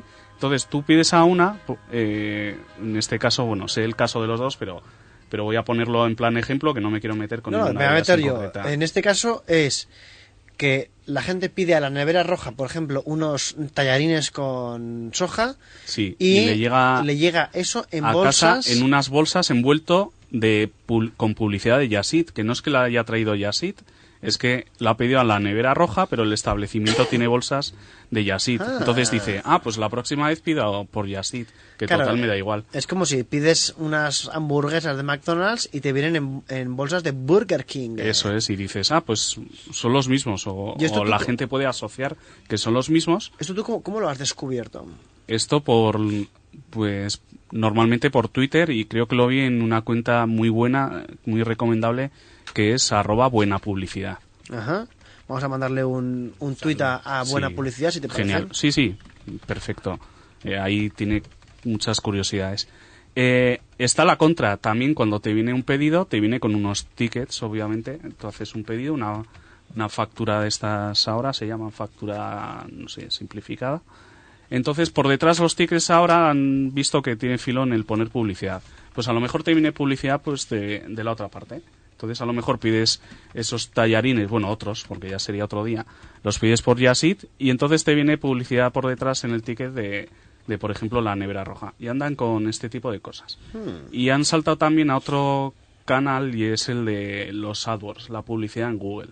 Cuando buscas algo en Google, eh, muchísima gente además no, no lo hace correctamente, pone en el buscador, eh, por ejemplo, la nevera roja y le sale un anuncio de Yasit. Porque la gente escribe en la caja de búsqueda en vez de poner arriba la dirección, un poco más arriba. Eso, el- eso sí que es un pecado. ¿no? Un pecado gordo. Sí, bueno, eso es, yo creo que el, el usuario medio español lo que hace de normal, porque luego, bueno, nos vienen casuísticas de trabajo. Es que no me sale. A ver, es que lanzamos la web ayer y no te va a salir ahí en Google. Bueno, en este caso hay que decir que lo que está comentando Javi G, arroba Javi G, es que cuando tú en Google escribes el nombre de una empresa, empresas de la competencia aprovechan para poner anuncios en, en Google. Entonces, por ejemplo, tú buscas, no sé, hablemos de portales de, para buscar casa, que es muy normal, la palabra idealista en Google, que es uno de los portales, y por ejemplo, Fotocasa, que es otro portal, podría poner Podría publicidad poner. ahí. Lo que Vamos a pasa hacer que luego, una prueba. luego ¿Eso es hay, legítimo? eh, hay juicios a favor, hay juicios en contra. Claro. Google antes lo prohibía, luego lo dejó permitido, pero luego han salido sentencias en contra. Está todo un poco en el aire. Sí, está, es el tema. Ha habido además incluso sentencias eh, que han condenado fuertemente a, a gente por supuesta competencia desleal. Lo que pasa que lo que tenemos que tener muchísimo cuidado de, que a, de a qué direcciones vamos. Por ejemplo, con la descarga de software, la mayoría de cosas, nosotros buscamos un programa en Google y la mayoría de primeros resultados no son los sitios legítimos o pueden que no sean los sitios legítimos y lo que hacen es descargarnos pues esas, esas barras que se meten en el navegador o cosas peores o, o que nos pidan dinero por descargar algo que, Es que no, gratis. que es gratis o que tiene otro modelo de distribución y no es. También eh, me acuerdo del caso de, aunque esto está bien hecho a nivel de SEO, es parecido, que entre Rastreator y, y otra que es de la competencia también tienen esta, este tipo de, de movidas. De movidas, me gusta Sí. la terminología.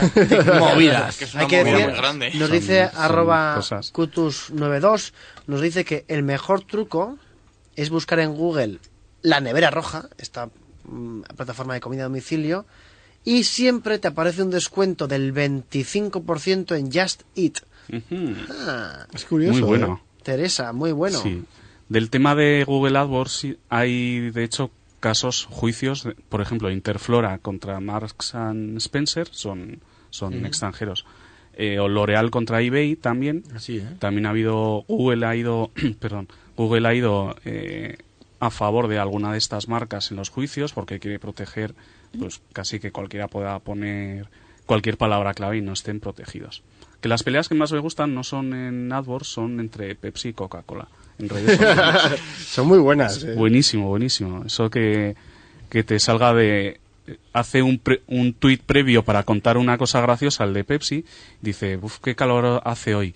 ¿Qué cosa refrescante, eh, rica te tomarías? Y contesta el de Coca-Cola. Una Coca-Cola.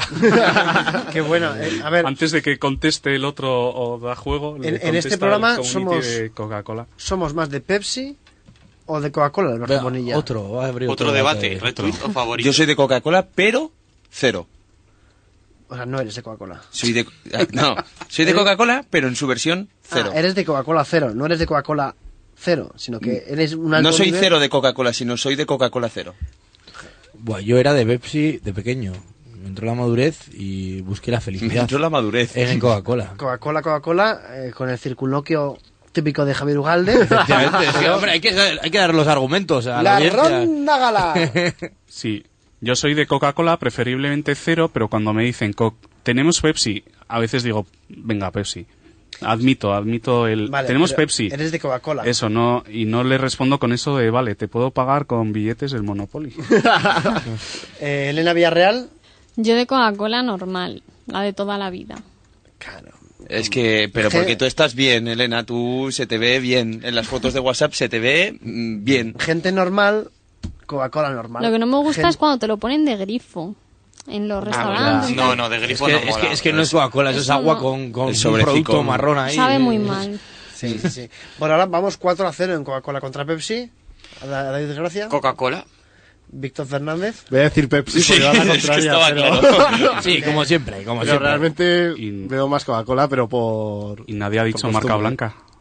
No, eso, mira, yo eso sí que no. No, lo- luego hay co- como Meca, en Meca-Cola, cosa me da Meca-Cola, igual, pero había en- Meca-Cola que era para los musulmanes. Y. Kelicola, que eso era como Fairy. no sé. que- En. Cuba hay tu cola. o sea, que se llama así. Ulifresh también estaba por ahí. Uli- Soda Ulifresh. Ulifresh que solo valía para hacer calimocho también. que. ¿Conocéis SodaStream? Es para hacértelo en tu casa. Ahí venden en Francia, en cualquier supermercado tienen los productos Por cierto, nos, dicen que unos que son de Aquarius y otro nos dice que es cola del día. Ah, claro. Dice que es más barata y más ácida. Y ojo, 4 gis. Gi, gi, gi, gi. 4 gis. Y por cierto, que hay también Coca-Cola vegana, que no sé qué tendrá la Coca-Cola normal de origen animal, pero bueno, hay también vegana.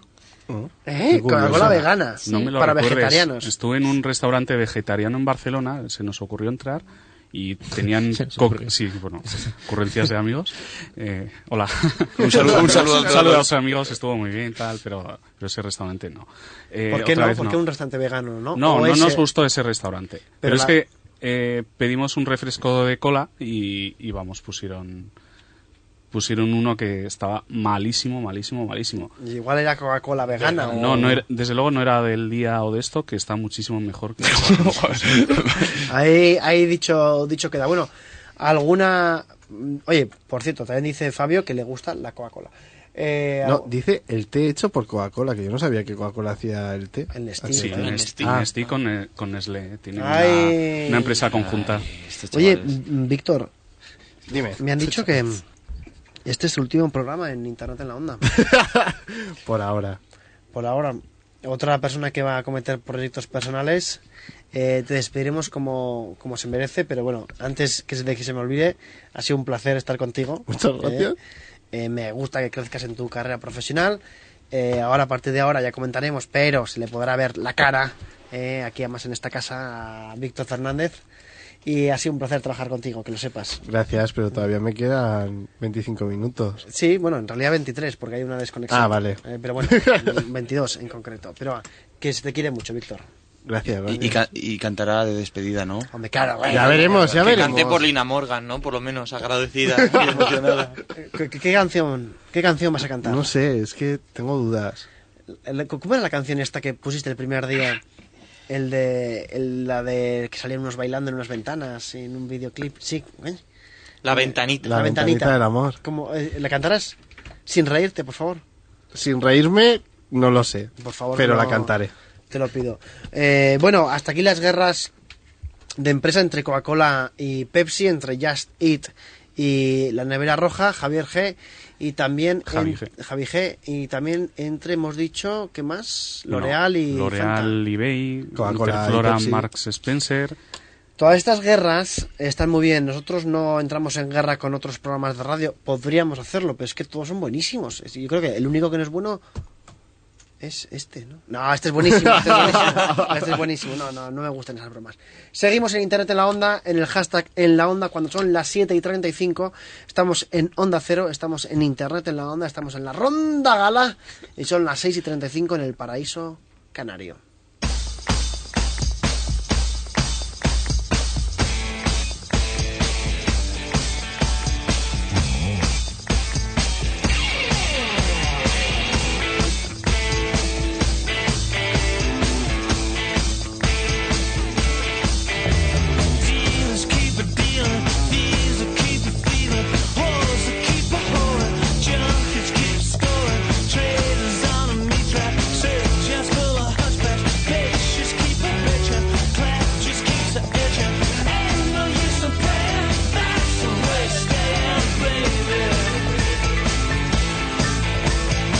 Sepan nuestros oyentes que el, el gag de este programa de La Ronda Gala viene por eh, arroba jugaldeszz, arroba Javier Ugalde o Javier Ugalde en la vida normal, porque él es la persona que retransmite los, los deportes en esta casa y que bueno, que está aquí trabajando en verano con nosotros en Internet en la Onda y que ahora quiere decir algo muy importante.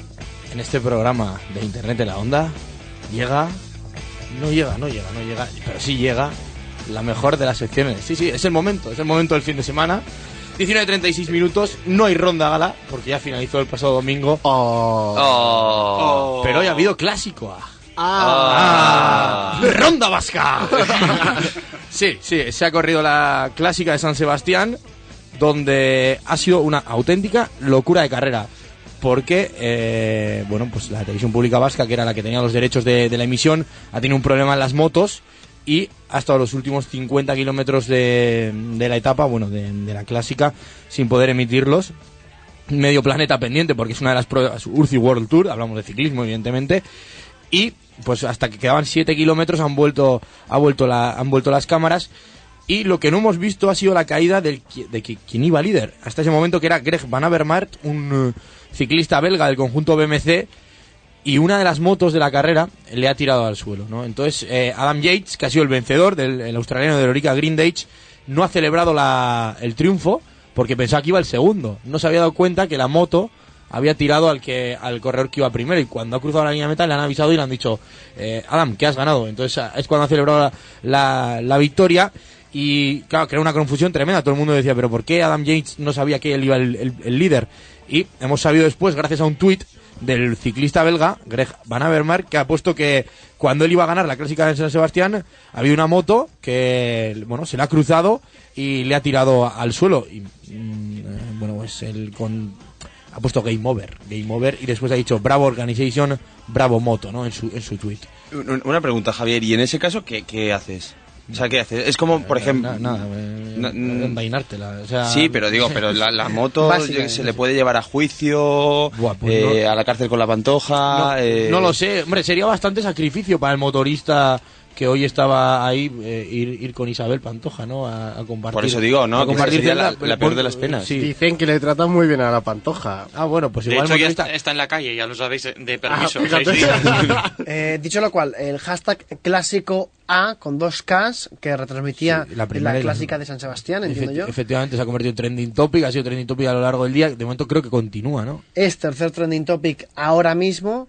También es trending topic Enzo, por cierto, que ahora hablaremos de ello.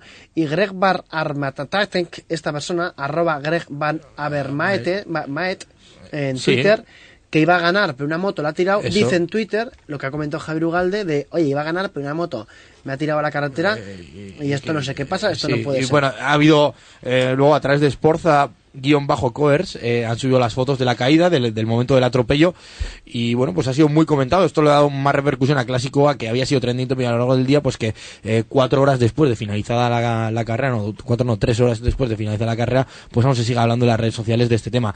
Lo primero Adam Yates vencedor el corredor eh, Aussie del Orica Green Dage Alejandro Valverde tercero el belga Philippe Gilbert segundo y claro, pues eh, Adam Yates, que no había celebrado eh, la victoria, no sabíamos por qué, hasta que Greg Van Avermaet, pues bueno, ha puesto este tweet que dejaba claro por qué eh, Adam Yates, que pensaba que iba segundo.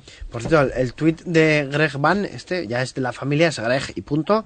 Sí, Greg tiene 944 retweets y 352 favoritos. Sí, sí. Y vamos, miles y miles Cuenta de... verificada, 45.000 seguidores, el, el corredor del conjunto BMC que estaba haciendo una muy buena carrera. Lo dicho, Javier, también Clásico A se ha mantenido en Tenito porque había un momento que todos los equipos profesionales que participan en esta carrera han estado tuiteando porque no se podía ver la carrera.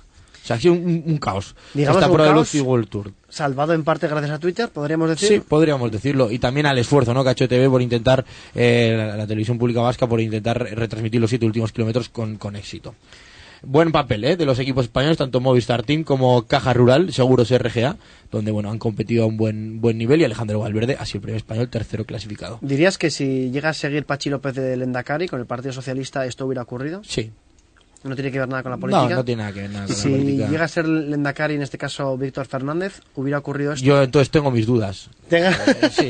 Yo lo haría, lo mejor para el pueblo, por el pueblo. Y sin el Sin pueblo. el pueblo. Pero Claro, hubiera. un déspota, un pero déspota. ¿Creemos que hubiese ocurrido la carrera? O sea, deporte, Víctor Fernández. Ya, es algo que no va tema- ligado. Temas, ya, no. temas No, antagónicos. habría- no, seguro que la llegada al Boulevard de Donosti, que es preciosa esa, esa entrada en meta, que es uno de los, bueno, pues eh, así como el Pavés en, en las París Roubaix, etcétera, etcétera, en la llegada del Boulevard de Donosti en esta clásica de San Sebastián, seguramente tendría colorido.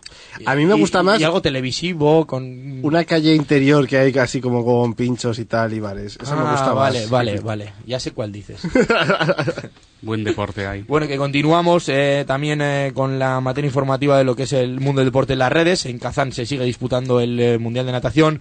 Hoy el equipo de España en la combo de natación sincronizada, pues bueno, ha finalizado quinto con su repercusión en las en las redes sociales y bueno, pues eh, que continúa. Otros trending topics de este fin de semana, de estos momentos aquí en, en, esta sección, pues bueno, Vamos a decir que Coque Resurrección, jugador del Atlético de Madrid, eh, está siendo protagonista estos momentos por un gol olímpico que ha marcado esta pasada, bueno, esta noche en, Japón. Eh, se encuentra gira el equipo de Cholo Simeone por eh, tierras asiáticas, viajará después a China, donde contaremos la semana que viene una bonita anécdota que van a tener, porque eh, miembros del equipo de tenis de mesa nacional van a acompañar al Atlético Madrid. O sea que fútbol y tenis de mesa se bueno, pues hacen un híbrido allí por tierras chinas. Veremos a ver qué, qué ocurre y estaremos atentos a lo, a lo que dicen eh, las redes sociales de todo esto. Bueno, Coque Resurrección, eh, protagonista por su gol olímpico, que lo ha tuiteado, que dice que es su primer gol olímpico. Así que futbolistas y deportistas protagonistas en sus redes sociales, como está siendo el eh, hashtag Enzo, Javier. Enzo. Porque aquí, claro, aquí se mezcla todo. Yo que soy muy de comunio, sé que hay un tal Enzo Rocco del Elche, que- que ha fichado por el Real Club Deportivo Español. Pero es que se da la circunstancia de que está jugando el Valencia ahora mismo un partido amistoso donde está Enzo Pérez, Enzo también, que claro, está siendo muy comentado. Y tenemos después a Enzo Francescoli, es jugador de River Plate, que hoy hace, hoy 1 de agosto, hace 16 años que se retiró de la práctica del fútbol profesional. Por lo tanto, tenemos a Enzo Rocco, ex del Elche, que ha firmado por el español, a Enzo Pérez, jugador de Valencia, jugando ahora mismo, y a Enzo Francescoli, ex del River Plate, jugador retirado, que está siendo novedad en, en Twitter y por lo tanto son tendencia Enzo, es tendencia Enzo. O sea, tres Enzos para un Enzo. Tres Enzos que el te- me he perdido. Enzo Pérez, Enzo Francescoli y el tercer Enzo. Enzo Rocco. Enzo Pérez, ¿quién es? El del Valencia. Ah, Enzo Pérez, del argentino de Valencia, claro, jugando, perdón, claro. perdón, perdón, Enzo Rocco, es que el Enzo Rocco te tengo que decir que lo tenía yo en el comunio. Buah, la- mira, esta mañana he estado por una ciudad deportiva, no vamos a decir cuál, y el, uno de los técnicos de, de ese equipo, de esa ciudad, estaba hablando con la camarera del bar acerca del comunio y preguntó, "¿Pero ¿cómo que habláis de comunio vosotros aquí? Y dice, no, es que soy su asesor técnico de comunio. O sea, la gente tiene hasta asesor técnico, hasta las camareras de los bares tienen asesor técnicos de, del comunio. El comunio hay que decir que es el juego de fútbol online en el que se fichan y se compran Y se venden. ju- jugadores. ¿Qué tal va, qué tal va tu equipo? Fatal. Sepi. Eh, pues Andrea Seppi, el tenista, protagonista también en Trending Topic, porque jugaba contra Rafa Nadal en las semifinales de Hamburgo y ha perdido. Ha perdido contra Rafa Nadal, que pasa a la final. Eh, Por fin volvemos a tener a, Rafa Nadal, que no ha tuiteado desde el 27 de julio. Bueno, tuiteará, esperemos que tuitee mañana con eh, la Copa de, Ganador y sobre todo pues con esas sensaciones positivas que, los que el tenista español está buscando desde hace un tiempo y no termina de encontrar. Hoy es un buen día para él porque ha pasado a la final.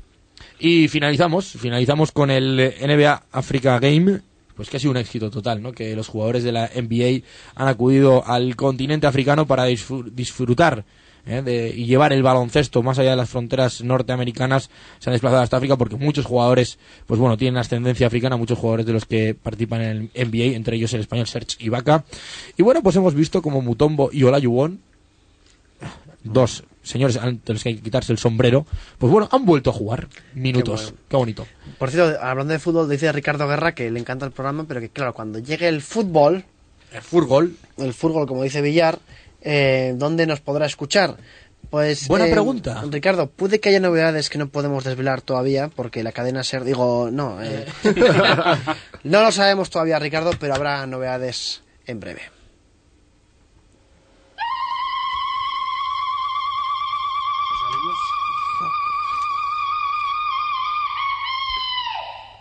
Ahora Increíble, pero cierto, es una faceta oculta. a la- ese era el momento en el que finaliza mi sección. para que los compañeros de edición, para que los compañeros de edición sepan dónde se pone el punto final, claro. claro. Claro, es que claro, al ser una sección de actualidad es muy, fácil, muy difícil hacer el podcast porque claro, caduca la info en, enseguida. Hasta aquí, muchas gracias Javier Un Valdés. placer, un placer.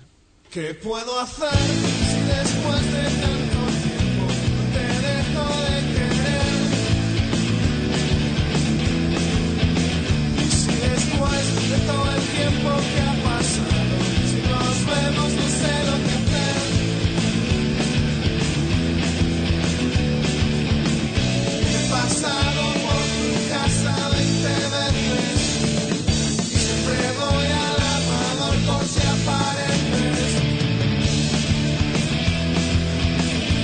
vamos ya con televisión, David Gracia. Buenas tardes. ¿Qué tal? Muy buenas tardes, Javier, otra vez.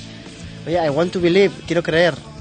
Pues sí, porque como decíamos al principio del programa, vamos a hablar de una moda que está teniendo eco en toda la televisión, no solo nacional, sino internacional, que es la de recuperar series clásicas, series míticas, para volverlas a hacer ahora en la actualidad. Y es una, una moda que, por ejemplo, está cogiendo mucho auge gracias al revival de Expediente X. Qué grande.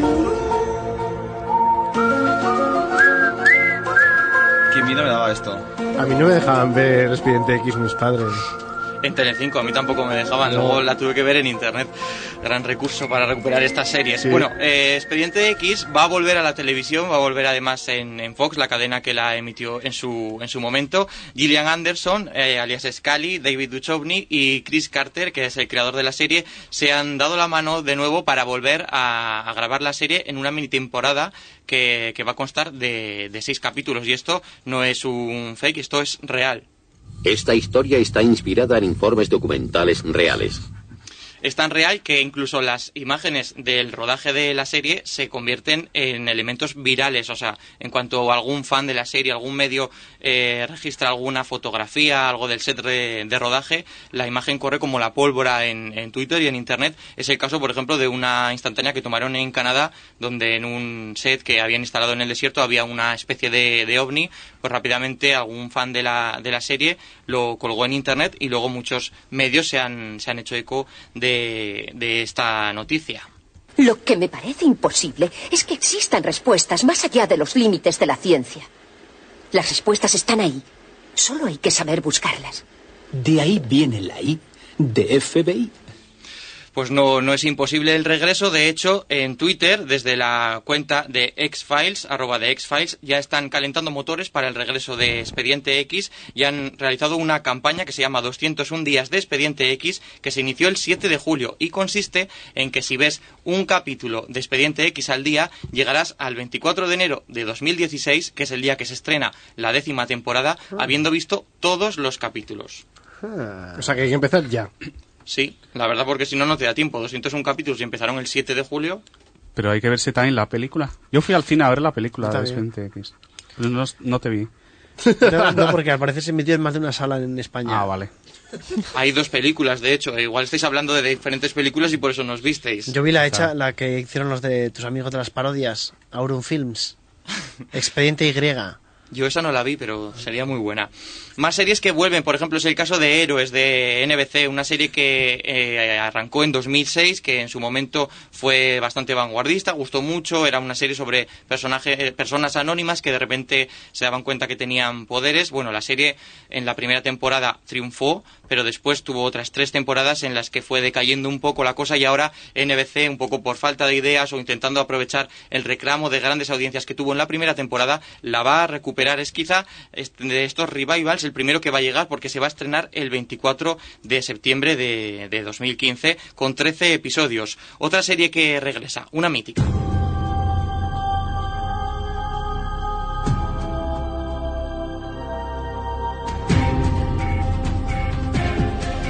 Bueno, seguro que con esto la conocéis, es Prison Break. Seguro que sí, ¿verdad? Una canción que salía mucho también en Pekín Express está. Es que esta canción tiene de todo, tiene emoción, tiene un poco de, da como intriga. Sí, sí, sí. Bueno, Prison Break que arrancó en 2005, lo que empezó siendo como una huida de la cárcel. Sé lo que pretendes. No es casualidad que estés aquí con Lincoln. Como él te pegaba para sacarte de la calle, ¿tú te encierras en la cárcel con él? ¿Qué quieres? ¿Salvarlo?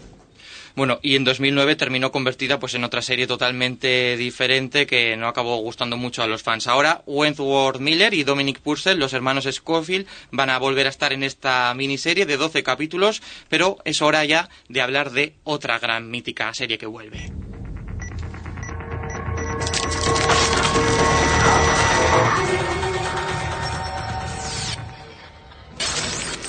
La siguiente historia tiene lugar entre las 23 y las 24 horas. Los hechos ocurren en tiempo real. Bueno, 24, 24 que resucitó hace un año, en el 2014, de la mano de Fox. Realizaron una miniserie, era 24 vive otro día, que además funcionó bastante bien de audiencia. Tuvo 6 millones y medio de espectadores a- como media de, de la semana. Y ahora los productores y Fox están planteándose realizar otra serie, pero esta vez lo plantean sin Jack Bauer, sin el actor Kiefer Sutherland, porque de él decían que cobraba más de medio millón de dólares por capítulo y quizá las cuentas no salgan. Vamos, que Jack Bauer no volverá a tener un mal día. Chloe, ¿Sí? lamento haberte gritado, pero es que tengo un mal día, ¿vale? Gracias. De nada. De hecho, ahora lo que los productores están planteando es conseguir eh, un nuevo personaje protagonista que sea un antihéroe más joven y que esté trabajando con un personaje femenino más veterano. Os propongo otro viaje, seguro que a un lugar que conocéis. Diane, 11.30 de la mañana del 28 de febrero. Estoy llegando a Twin Peaks, 8 kilómetros al sur de Canadá y 18 al oeste del estado. No había visto tantos árboles en toda mi vida. Como diría Phil, es mejor vivir aquí que en Filadelfia. Bueno, Twin Peaks, una serie mítica allá donde, donde las haya. Seguro que si escucháis la, la cabecera la reconocéis.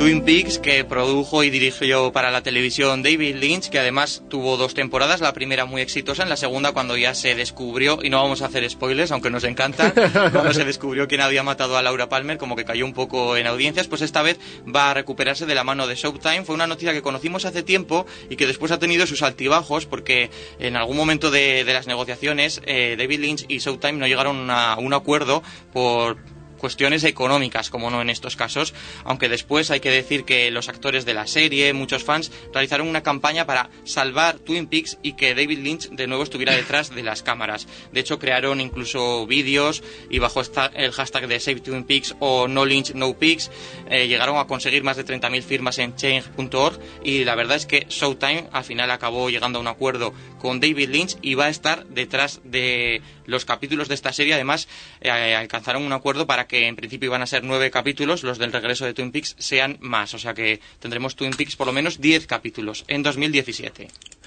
Qué bien, por cierto, dicen por aquí que en Twitter que sin Bauer 24 como que no va a tener mucho mucho jaleo. Bueno, veremos qué pasa. Todavía no es una realidad que, que 24 vaya a, tener otra nueva temporada. Habrá que estar un poco pendiente de lo que, de lo que ocurre. Otra también muy clásica que va a volver es eh, la miniserie Raíces, una serie que se emitió aquí en España en 1979, ahí queda eso, y que va a volver a Estados Unidos de la mano de History, AE y Lifetime, tres canales que van a producir conjuntamente esta, esta serie. Pero luego tenemos otro tipo de, de géneros, por ejemplo, si nos movemos en el género de aventura, la que parece que podría estar volviendo es una de las grandes de la televisión. En la era de los antiguos dioses, de los señores de la guerra y de los reyes, una tierra convulsionada clamaba por un héroe.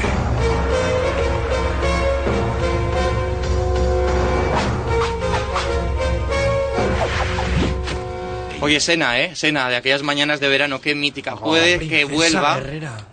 Ha dicho la actriz Lucy Lawless que hay interés por parte de NBC y de los productores que están preparando un piloto, aunque todavía no, no es oficial que NBC luego lo vaya a adquirir. Pero bueno, ya por si acaso están escribiendo, aunque ella ya ha dicho que no está, no tiene edad para volver a ser Sena y que deberían buscar a una actriz diferente. Hombre, Pero se conserva bastante bien porque yo he visto algunas fotos de estas que están subiendo ahora que están haciendo como eh, pues mucha creando mucha campaña ¿no? en las redes sociales las dos actrices para que vuelva a Sena Será el momento de volver a ver la tele los sábados por la mañana. sí en la 2 qué grande Ya hemos colgado también esa foto de la que hablabas, Víctor, porque Sena y Gabriel, las dos protagonistas de la serie, se juntaron esta semana, se sacaron una, una selfie y la verdad que la foto también está circulando mucho por, por internet. Y ojalá que vuelvan, ¿eh? Bueno, es un selfie. Vamos a zanjar el debate, David.